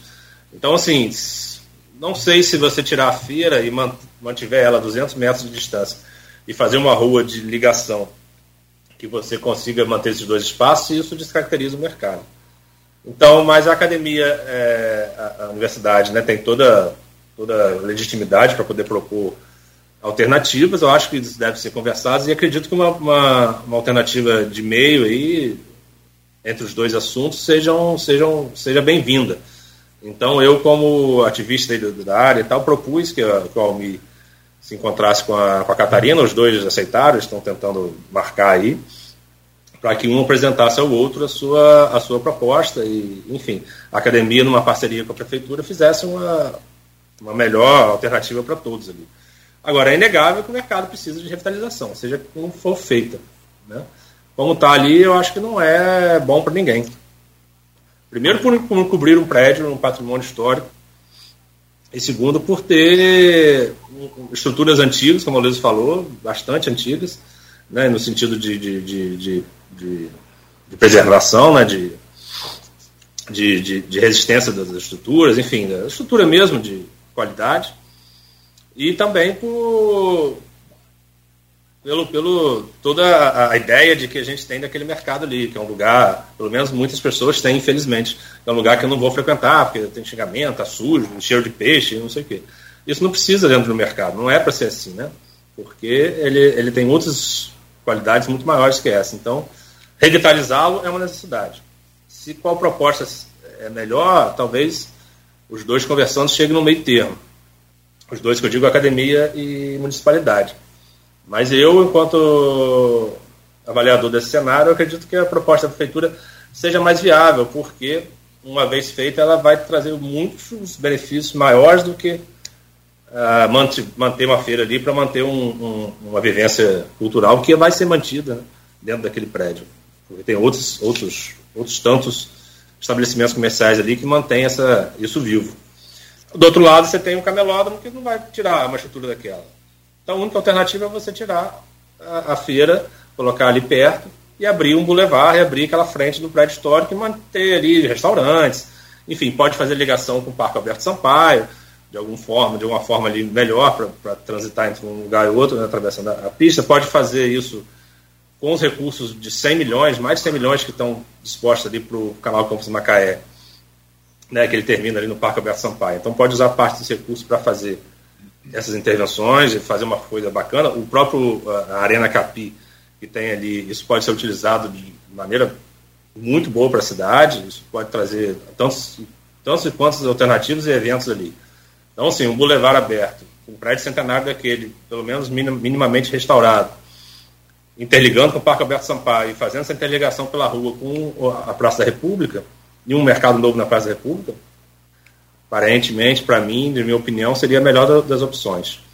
Não, não, não interferiria em, em, nos feirantes de maneira alguma. Acho que só traria benefício. Agora, Sim. claro que isso, os principais interessados devem ser ouvidos, claro. Né? Isso tudo deve ser colocado em, de forma ampla e uma discussão mais aberta. Se, Edmundo, se, se, me permite, a Luz, interromper sua, seu raciocínio aí para a próxima pergunta, mas rapidamente, se, é, se você conversar com os feirantes ali da, da do hortifruti, o que, que eles vão falar? Como eu já ouvi, tem um som vazando aí, é o meu ou de vocês aí? É, se você conversar com eles ali, eles vão falar, gente, só sai daqui. Nogueira, tá dando eco na sua voz. Pois é, mas por aqui tá tranquilo, não é o meu. Agora parou. Parou. Aqui estava tudo bem. Bom, mas só para fechar o raciocínio meu aqui. Se você conversar com os feirantes, como a gente já conversou, tem feirante ali que já falou com a gente, já passei para Edmundo, para Almir, por exemplo, só saiu daqui morto. Mas é tudo muito explicado, bem conversado. Eu tive uma conversa rasa com alguns deles. E acho também, se me permite, Edmundo, só uma, uma ideia, não é nenhuma opinião formada. Eu, pelo que você passou do projeto, é assim, me parece muito complicado essa da, da esse projeto novo para manter a feira ali, fazendo a abertura e tal, aquela coisa, expondo só o relógio. Mas, sobretudo, não estou questionando o projeto, a efetividade do projeto, e no momento você citou que é, a, o mercado não faz sentido sem a feira. Aí é que está o complicador, na minha opinião. Cara, o mercado ele tem vida própria e a feira tem vida própria. Acho que os dois conseguem funcionar muito bem é, separados um, um, do outro. Acho que o, o, mercado não pode ser condicionado a sobrevida do mercado à, à, à, permanência da feira ali. Que, de qualquer maneira, mesmo que vá permanecer ali, tem que ser totalmente reformulada. Duvido você encontrar uma mulher, por exemplo, que vai estaciona o seu carro ali. Primeiro que ela não vai conseguir estacionar bem. E que vai ao mercado naquelas atuais condições né, higiênicas e de, de posicionamentos, e, e, por exemplo, peixaria. Acho muito difícil. É, o que você falou, não, não tem, tem que melhorar, tem que, tem que mudar. Agora, como fazer isso, talvez conversar entre os interessados. Agora, eu, eu avalio como a melhor proposta eh, realmente é a retirada da feira dali e colocada ali perto, como a gente como eu falei agora há pouco. Agora, essa coisa de só sai morto, como, como você trouxe aí, é, é, é perfeitamente compreensível, porque o histórico de, de intervenção municipal. O cara tem 60 anos lá, gente. 50, ah, 50 é, não, anos. O histórico de intervenção de governo, qualquer governo que seja, são obras demoradas, obras que, que não são adequadas, e o cara vai estar tá vazando. O próprio, o próprio camelódromo é, mostrou isso, né? O cara foi para um lugar que não era adequado, depois voltou. O próprio mer... oh, desculpa, de novo, perdão o próprio, rapidamente, a, a, o próprio mercado tentou ser, a, a, Rosinha, prefeito, tentou levar o mercado, lembra, para um estacionamento que havia ali e chegou a fazer. Então, assim, é, é óbvio que a, a, a, ideia de que o governo faça, né, qualquer governo, seja municipal, federal, estadual, faça lambança, digamos assim. Né? Então, demore, não entregue, faça errado e tal. Então, é, a resistência é, é, é perfeitamente compreensível. Agora, se a ideia do Almir prosperar, de que aquilo seja construído antes de qualquer mudança física do local, eu acho que soluciona essa questão. Não é possível que a pessoa que fale que não vou, não vou sair dali nem morto, chegue lá, chegue lá e veja um lugar melhor mais acessível, com melhores condições para os clientes, que ele não vá. Não acredito. Não acredito que a pessoa vá fazer uma coisa, o feirante vá, vá pensar assim, né? A não ser que seja uma questão ideológica e fundamentalista essa questão. Então, Fora isso, não. Você vai para a melhoria, né? Melhoria de cliente, melhoria de acessibilidade, melhoria de, de condição de mercado, de, de, de, venda, né? Então, assim, se é melhor, por que não ir, né? Agora, como eu falei, o governo tem que mostrar que isso é, vai ser feito de maneira condizente com, com, com o que os feirantes e o município esperam. Uma vez sendo feito, eu não acho que há resistência. Ah, Luiz, Mas, é, me permite. Os salários hoje, muito. É, não, que tem assim, uma pessoa interagindo com a gente que no Face também, e, e, o tal de João Siqueira botou aqui, Edmundo desviando o foco. Só para fechar, é, o Guilherme Rangel também, que é aqui da Portal Imóveis, aí coloca, bom dia, os planos para o mercado municipal poderiam ser um abrir dos olhos para o patrimônio histórico de Campos. Outro também, Almi Júnior, não podemos deixar como está. Bom dia. É, essa coisa do pertencimento, né? eu, eu, fui no mercado fazer uma, uma, matéria, fui no mercado ali conversar com alguns feirantes e, e ouvi algum deles. E eu conversei com uns oito, nove feirantes ali. É, seis dos que eu conversei não sabiam, não, não, não, tinha, não, não se ligavam na torre do relógio ali. Não é a torre do relógio. Ele, ah, a torre, ah, é, tem uma torre ali e tal. Então, assim, não é uma coisa para eles presente. Imagina para o campista que aquilo ali está encoberto. Então, se você, você não, não gosta e não, não, não, não, cuida de uma coisa que você não, não conhece, não, não ama, não, não pertence. Né? Então, pertencimento é isso, é, é você tornar aquilo é, é, é dentro da sociedade, né? formar aquilo acessível para a sociedade. Patrimônio é isso, patrimônio é uso, patrimônio você tem que trazer pertencimento à população. Você vê numa foto, você estudar uma, uma tese no mercado, que aliás o Carlos Freitas, ex-diretor do arquivo, tem uma tese muito boa sobre o mercado você ouvir isso, você entender isso academicamente, por fotos, é uma coisa. Você frequentar e você é, visualizar aquilo é, na sua frente é outra. Então você só cria pertencimento nesse sentido. Então é preciso criar esses patrimônios abertos. Né? Assim como os solares que o Luiz trouxe. O solar do colégio, que tem 20 milhões aí para ser aplicados, e como o Luiz falou, a, a, a reitora prometeu agir diferente do último reitor. Eu acho que eu já falei isso aqui na, na, na, entrevista com ela, o reitor optou por não fazer da maneira que deveria ser feito. Isso é uma, foi uma opção, não foi uma, na minha avaliação, né, eu de mundo, foi uma opção dele não fazer como deveria ser feito, porque as ações que estão sendo tomadas agora não tem nenhuma diferença jurídica né, e, e, relacionada, com o poder público da, de um ano atrás. Então, assim, é, foi uma decisão administrativa, enfim, que, que foi tomada e, e, que a reitora atual prometeu agir diferente. A gente espera que seja mais célere. Por outro lado, está sendo feito já, já chegou lá, o próprio Raul entregou, Raul Palácio, né, atualmente reitor da, da UENF, até a posse da Rosana, é, foi lá entregar os materiais no arquivo e tal, teve com a Rafaela lá. Então, assim, a coisa está andando devagar, mas está andando. É, é, há um tempo atrás a tartaruga estava viva, agora a tartaruga está andando um pouquinho. Então, pelo menos é, ela está tá viva aí, está andando. Mas é, há muito o que fazer. E outra coisa, é, o solar do colégio, né, onde está o arquivo público, ele guarda um acervo, né, não precisa falar isso toda hora, mas a gente, a gente, todo mundo sabe, acredito, né, que pelo menos muita gente deveria saber, e a gente tenta falar isso para a população, guarda um acervo enorme ali, a própria certidão de nascimento de campo está ali, muita coisa para o monitor campista e tantos outros, outros acervos ali que precisam ser mais acessíveis. E para criar acessibilidade como mercado é preciso ter condição. E para criar, para receber pesquisador, para receber estudante, para receber todo tipo de, de, de, visitante, ele precisa de é, estrutura.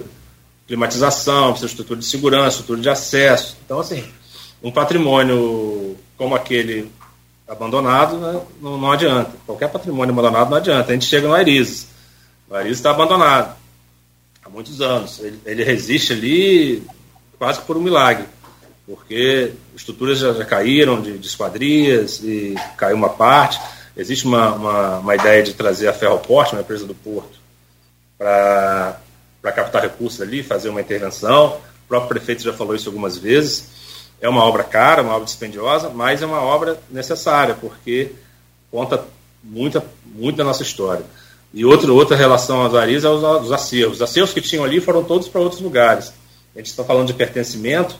É difícil você criar pertencimento quando a gente não tem nossos, nossos elementos aqui disponíveis. O Alberto Lamego, que morou ali no. proprietário, que morou ali na, no, no solar do, dos Arizes, ele tinha um acervo tão importante nacionalmente que foi considerado a Meca. A gente está falando aqui de, de, de, de religião, da, da, da questão de Israel lá é, foi considerado por muitos no Brasil como a meca da intelectualidade brasileira, ou seja, um lugar sagrado, porque um acervo riquíssimo que o Alberto Lamego trouxe de Portugal, da Europa, para o Brasil e trouxe para Campos. Estava lá no lado dos Arizes, inclusive uma pinacoteca, a, a obra de artes, muitas ali. Tinha um mapa imenso ali na, na, na entrada dos Arizes, assim que subia a escada. Esse mapa raro e muito importante da região nossa. Isso tudo não está mais aqui. Isso tudo está entre parte de São Paulo parte de Niterói. Então, a, a repatriação de, de, de, desses elementos também, a gente está falando sobre isso aqui o tempo todo, é importante. Então, assim, se você trazer o Airises para a vida novamente, né, seja por qual linha de, de recurso for, você cria condições de repatriar é, acervos, repatriar informações, criar um centro de pesquisa. Agora, é louvável que a prefeitura procure soluções, eu acho que por ser um, um é grande o recurso, ele precisa procurar parcerias, mas, por outro lado, ele, ele, acredito que a prefeitura precisa abrir mais a discussão, porque uma coisa é restaurar, outra coisa é dar uso. A gente não adianta restaurar sem dar uso. Então, o uso daquele solar deve ser sustentável e deve ser discutido. O, o solar do colégio já tem o uso definido. Né? Ele vai ser restaurado, vai, vai criar condições melhores para o uso dele atual, que inclusive tem muitas outras atribuições que um arquivo pode ter para o município, para a sociedade, não só guardar acervo. É, e o Arizo também pode virar um centro ali de muitas, muitas coisas. Então o uso precisa ser discutido, que não, não está sendo. Né? Mas é necessário e, e urgente, porque aquilo ali não vai resistir mais uns períodos de chuva aí não, talvez um ou dois períodos de chuva. É, Vladimir podia aproveitar é, o próprio projeto de Rosinha, na primeira eleição de Rosinha prefeita, que era legal, é fazer do Zarizo o Museu do Açúcar, né? Tá no projeto dela, ela não colocou em prática, mas se é uma, é uma ideia, né? É uma ideia boa, né? É, e que não foi levado levado à frente, não que a mãe não quis levar à frente, o filho poderia, né? Achei uma finalidade interessante, inclusive para explorar o potencial é, muito deixado à margem de campos enquanto é, para turismo, né? Pegaria o fluxo do, do, das pessoas que vão para São da Barra, Tafona e Saía, né? Hoje tem muito fluxo também por causa do porto, né? Pessoas que vêm de fora para conhecer um pouco mais da história de Campos, enfim. É, são 8h54. Eu não vou entrar em Canudos, não. É, é muito pouco tempo e, enfim. A pauta realmente, eu acho que ela, tá, ela tá, foi um pouco mais complexa. É... Eu só vou me corrigir, eu falei que é, é, o nome da rocha de Jerusalém no Monte Horeb, Monte Horeb, eu fui os dois, mas é o Monte Horeb é como os judeus chamam é, o Monte Sinai. Em grego, Monte Sinai, em, em hebraico, Monte Horeb, em árabe, Jabel Musa, né, Monte de Moisés. O, o Monte Dom da Rocha, onde, é, segundo é, cristãos, é, muçulmanos e judeus, Abraão teria é, ensaiado fazer sacrifício, que teria sido pedido pelo arcanjo Gabriel, né, matar o, o, filho, né, Isaac, para provar o amor a Deus, depois parando, precisa não, seja provar seu amor, é o Monte Moriá, onde hoje está o Dom da Rocha, é, foi onde foram depositadas é, posteriormente, a tradição diz, né? A Arca da Aliança com os Dez Mandamentos entregues por Deus a Moisés no Monte Horeb, no Monte Sinai, é, e onde Salomão escolheu para fazer o primeiro templo de, de, Jerusalém, né? Hoje a gente tem uma pequena parte dele que é aquela muralha ali, mas é Monte Moriá. E, e o Monte Nebo, eu, eu até tinha programado conhecer ele, é, no, só que a viagem inicial, essa viagem minha ia ter também Líbano e Jordânia. O Monte Nebo fica na Jordânia, mas eu acabei não indo à Jordânia, ficou para uma próxima, né? Uma próxima. E agradecer aí o Edmundo pela, pela entrevista, falamos de vários assuntos, né? Infelizmente não vamos para a pauta toda, nem poder responder as várias interações aqui feitas, feitas por. Uh, Ó, protesto aqui. Registrado. A Wanda Emília Moreira, não entendi a fala que mulher não vai estacionar bem próximo ao mercado. É simples. Ah, é. Af, não é simples. Mulher dirige muito bem, muito melhor que homem, não tem problema quanto isso. É que não tem vaga, ô, ô Wanda. Sem problema, é só isso. E você não consegue estacionar próximo ao mercado, só que você pague 10 reais a hora ali. Aí você consegue.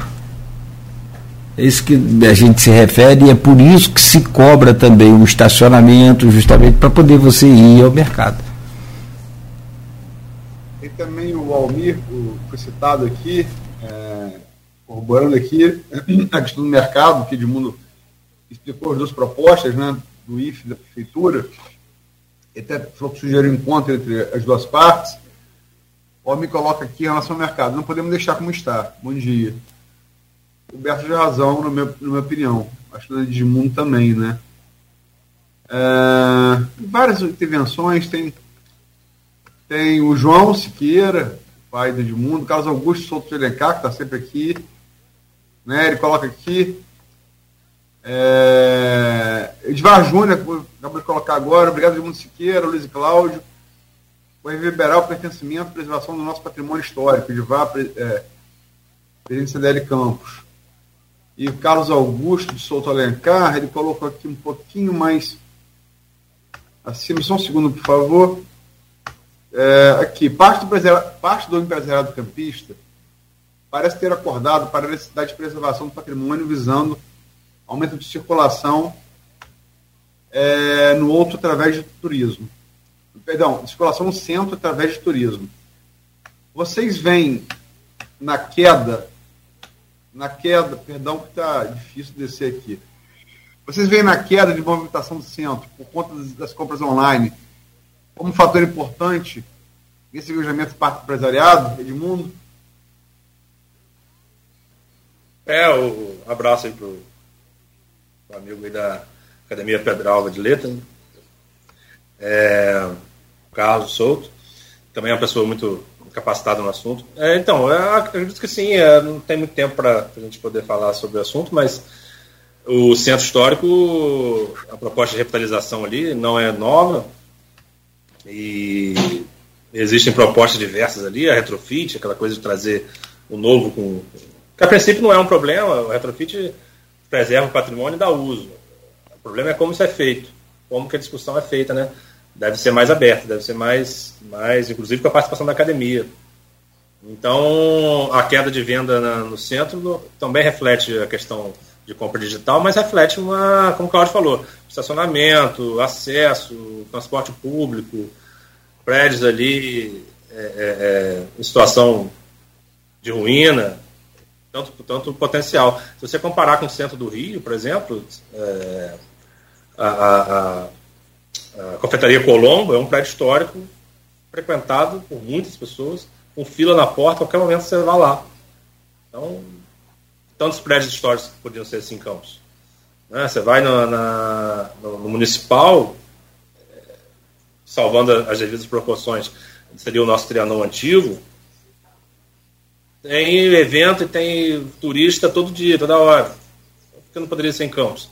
Campos tem essa, essa, essa dificuldade de entender o seu potencial no patrimônio. Parece que, que é tudo prédio velho. Né? E aí eu sempre trago essa reflexão: quem nasceu primeiro? Foi o descaso do poder público do patrimônio ou foi o desconhecimento do campista enquanto seu, seu potencial? Né? É uma reflexão. Campos poderia ser um. O centro poderia ser frequentado muito melhor do que ele é hoje se os patrimônios fossem restaurados. O patrimônio não é um problema, é um potencial, mas é visto como um problema. Para terminar, é, só notar aqui, o Renato Carvalho é, manifesta discordância de você, Edmundo. Eu vou registrar aqui, é um ouvinte assíduo. Campos não consegue nem ter calçadas transitáveis. Como vai manter algum patrimônio histórico? Isso é ilusão. Respeito, Renato, é, a sua discordância, mas eu, a minha tendência é concordar com o Edmundo também. É, assim, é, eu recomendo isso. Eu fazia isso quando não ia para o Senhor dos Anéis, né, quando estava naquele estágio, estágio Senhor dos Anéis, é, eu todo campista faça, ande pelo bulevar de madrugada, sozinho, de preferência depois de tomar um vinho. E olhe olhando para cima. Você vai ver. Está ali. Você parece que está na cidade europeia. Você, você, o, que, o que eu quero dizer com isso? Você vai no centro de Macaé, você não vê isso. Você vai no centro de Cabo Frio, você não vê isso. Você vai no centro de Itaperuna, você não vê isso. Campos tem história perenizada em arquitetura. Isso merece sim preservação. Do meu ponto de vista, pelo menos. Mas a discordância foi em relação a vocês, mundo. É, e, por último, a pergunta do Guilherme Rangel. E quanto ao uso ou desuso do sambódromo? É, É ilusão porque a gente não, não, não entende, a gente, eu digo, quanto sociedade não percebeu a, a necessidade disso. Porque todas as cidades que, que, que têm esse, esse, potencial histórico se prezam e fizeram. Paraty, Rio de Janeiro, Petrópolis e tantas outras.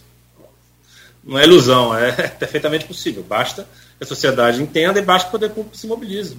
Não é. Se você abrir um edital para ocupar um prédio histórico e a prefeitura atue como parceira, né, e o IFAM e os órgãos de tombamento atuem como parceiros, e, e, um, e, um, uma, um, uma, empresa queira explorar aquilo ali, fazendo uma, uma confeitaria Colombo, por exemplo, isso não é ilusão, isso é boa gestão. Isso é boa gestão de, de dinheiro público, boa gestão de, de turismo e boa gestão empresarial. Isso não é ilusão, é boa gestão. Então, assim, são diferenças. Mas a, a, a, respeito quem, quem pensa diferente, mas assim, achar que restaurar o patrimônio que o Campos tem, o potencial que o Campos tem, como uma ilusão, desconhece, assim como quem, quem não entende a, a, a guerra lá de, de, Israel desconhece 3 mil anos de história, desconhece os mais de 300 anos de história de Campos. Que há potencial enorme para poder fazer qualquer coisa que a gente possa pensar em relação ao patrimônio. Bom, 9 e 4.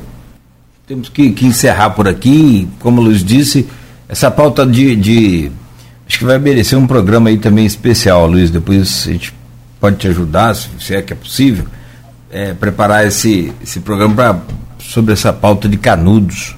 Né? Enfim, talvez um programa só sobre isso. É, e que tem boa parte da história que a gente também acompanhou muito, né? Também pela, pela própria televisão. Né?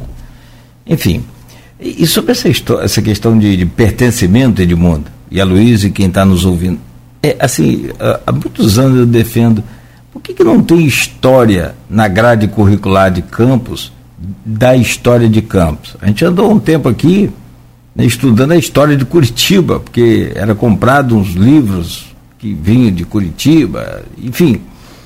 É, parabéns, a história de Curitiba tem que ser conhecida também, maravilhosa, é, pertence a gente, ao Brasil, mas primeiro a nossa, né, tem muita história para contar, como a Luiz disse, Campos tem história. E eu já falei aqui, até mesmo na, nas creches tinha que ter história. Mas você fala, como que vai ensinar história para os bebês? Coloca as imagens. Nada mais positivo, mais fixador de uma coisa do que a imagem. Coloca lá a imagem do solar dos Arizos, coloca lá a imagem do, devidamente recuperado, naturalmente, do solar do colégio. Isso vai criar, sim, um entendimento para a gente crescer. Não acredito mais que para agora a gente consiga, mas para as próximas gerações, se começar hoje esse trabalho, pode ser que tenhamos. Meu caro Edmundo, bom dia. Muito obrigado por hoje. Mais uma vez aí, sempre muito bom poder te ouvir aqui. Obrigado, agradecer o convite, obrigado Cláudio, obrigado Luiz. É, obrigado quem nos ouviu até agora, vai ouvir depois. Uma pena a gente não poder entrar no, em Canudos. Trouxe até o, o meu exemplar aqui dos Sertões. Os Sertões é o primeiro livro que eu, menos que eu tenho conhecimento, de, de é, é, jornalismo literário né, do Brasil assim, de, mais, de mais abrangência um livro reportagem, eu entendo como um livro reportagem, talvez o primeiro também do Brasil, porque é alguém que de uma capacidade de escrita muito muito interessante, muito boa, que foi cobrir, né, jornalisticamente uma um conflito e trouxe isso de forma brilhante no, nesse livro aqui nos Sertões. E é um clássico até hoje, um dos maiores livros que a gente tem. E o jornalismo literário, né? Porque trouxe fatos. Até o, o meu exemplar aqui fala não ficção parece que precisa reforçar que não é ficção, porque é uma, uma, uma, um assunto realmente difícil de você acreditar em alguns sentidos. Mas, assim, é, é, é o papel do jornalismo, né? o papel do que eu entendo como jornalismo de, de transformação da sociedade, é trazer informação, trazer e trazer os dois lados, e trazer como de fato aconteceu as coisas.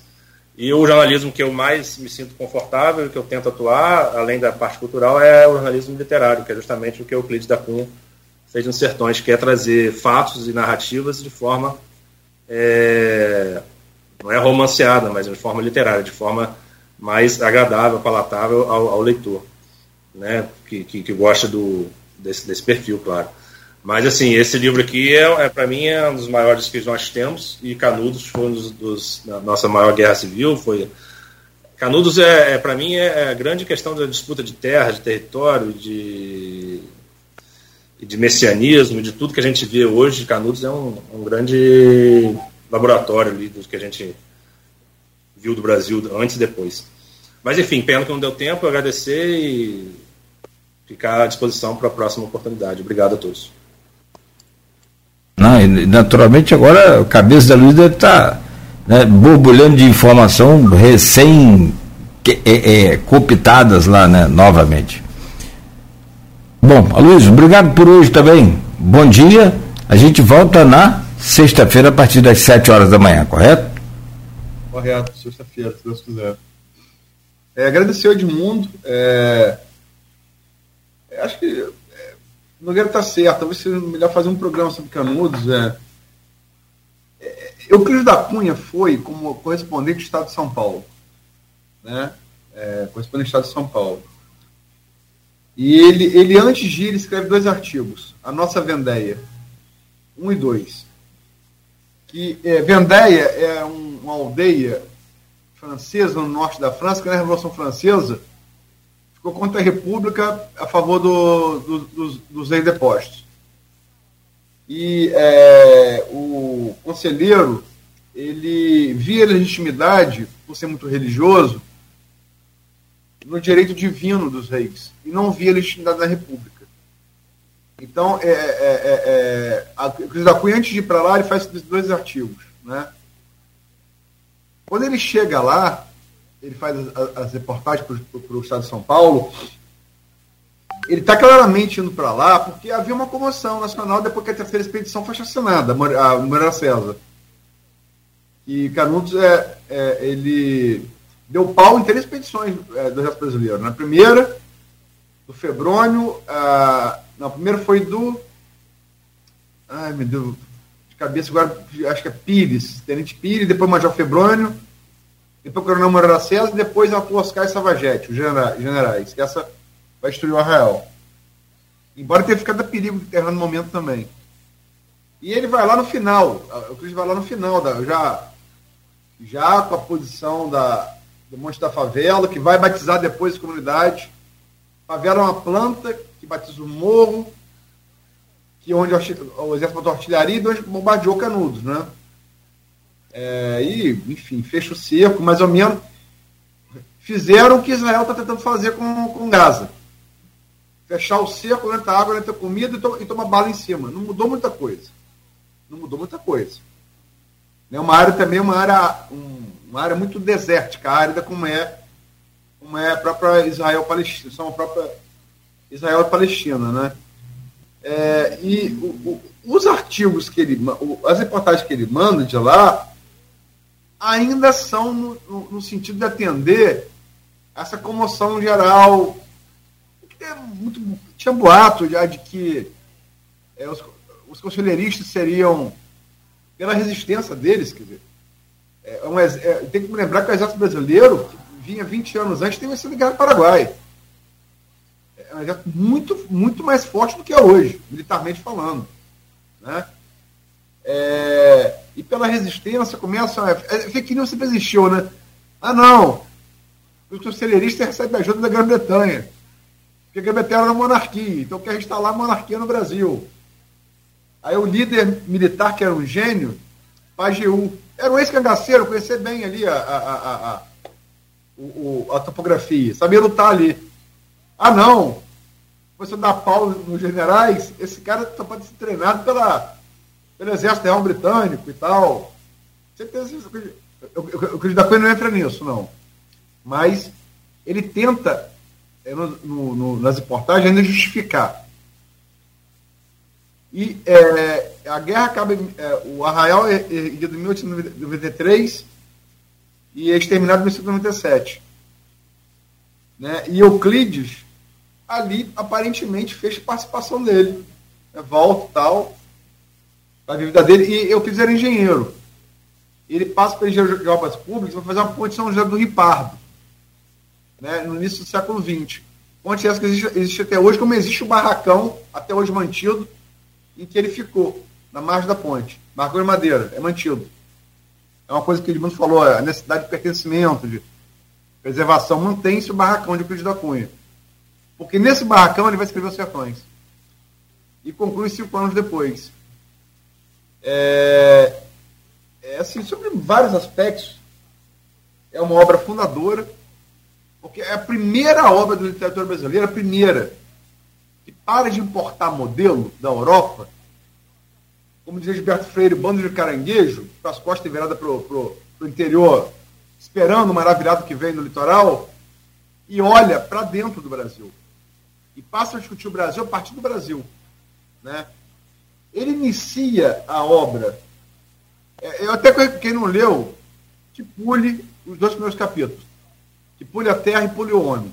Começa a ler a luta, que é a campanha de Canudos. Porque é, é, é, é interessante, é um caso raro na, na literatura.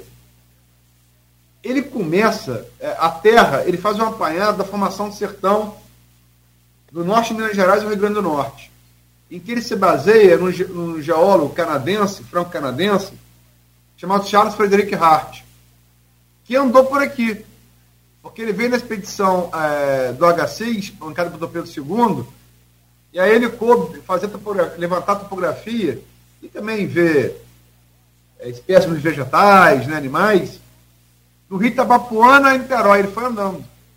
Ele passou por aqui, passou por Farol, passou por Otafona, e é a primeira pessoa a falar da, da transgressão marinha, da Vossa do Matafona. É o primeiro registro. Então ele se baseia nesse cara. E, e é chato, porque quem não é geólogo você ficar falando sobre geologia é um negócio árido, né? É o primeiro capítulo, então desanima muito o leitor. O segundo capítulo é o homem, onde ele faz um apanhado, é, naquela época antropológico, hoje seria mais etnografia, né? Essa coisa racial também superada, é uma coisa do século XIX. É, mas é um apanhado da formação desse sertanejo. De onde que vê o português, de onde que vê o índio, de onde que vê o negro, que vai formar esse cara esse sertanejo. E o terceiro é, é, é, é a luta. Mas assim, é, você sente o conflito dele. Ele começa escrevendo como cientista. E ele se rende ao romancista. Ele começa escrevendo para querer justificar pela, pela, pelo positivismo dele, né? Benjamin, escola Benjamin Constant. E aí ele se rende ao sertanejo que é antes de tudo forte. Né? É, é, é, e, e, e, fala no final que está denunciando um crime. Né? O crime que ele inicialmente quis justificar. Então, é, por todos esses aspectos, é, é uma obra assim. Eu, eu, pode ser pretensioso que eu vou falar. Mas quem não leu Sertões é brasileiro, nasceu no Brasil. Não sabe, não sabe, não sabe, não sabe da sua gênese. Não sabe. Né? Enfim. Mas isso, um outro programa, já me aloguei demais. Obrigado, Edmundo. Valeu. Gente, 9 16 Valeu, Edmundo, valeu, Aloysio, muito obrigado. Né? A gente, com o Folha no Ar, né? retorna na sexta-feira, sete da manhã, oferecimento de Coagro, Proteus, Unimed Campos, Laboratório Plínio Bacelar e Vacina Plínio Bacelar. Continue ligado, claro.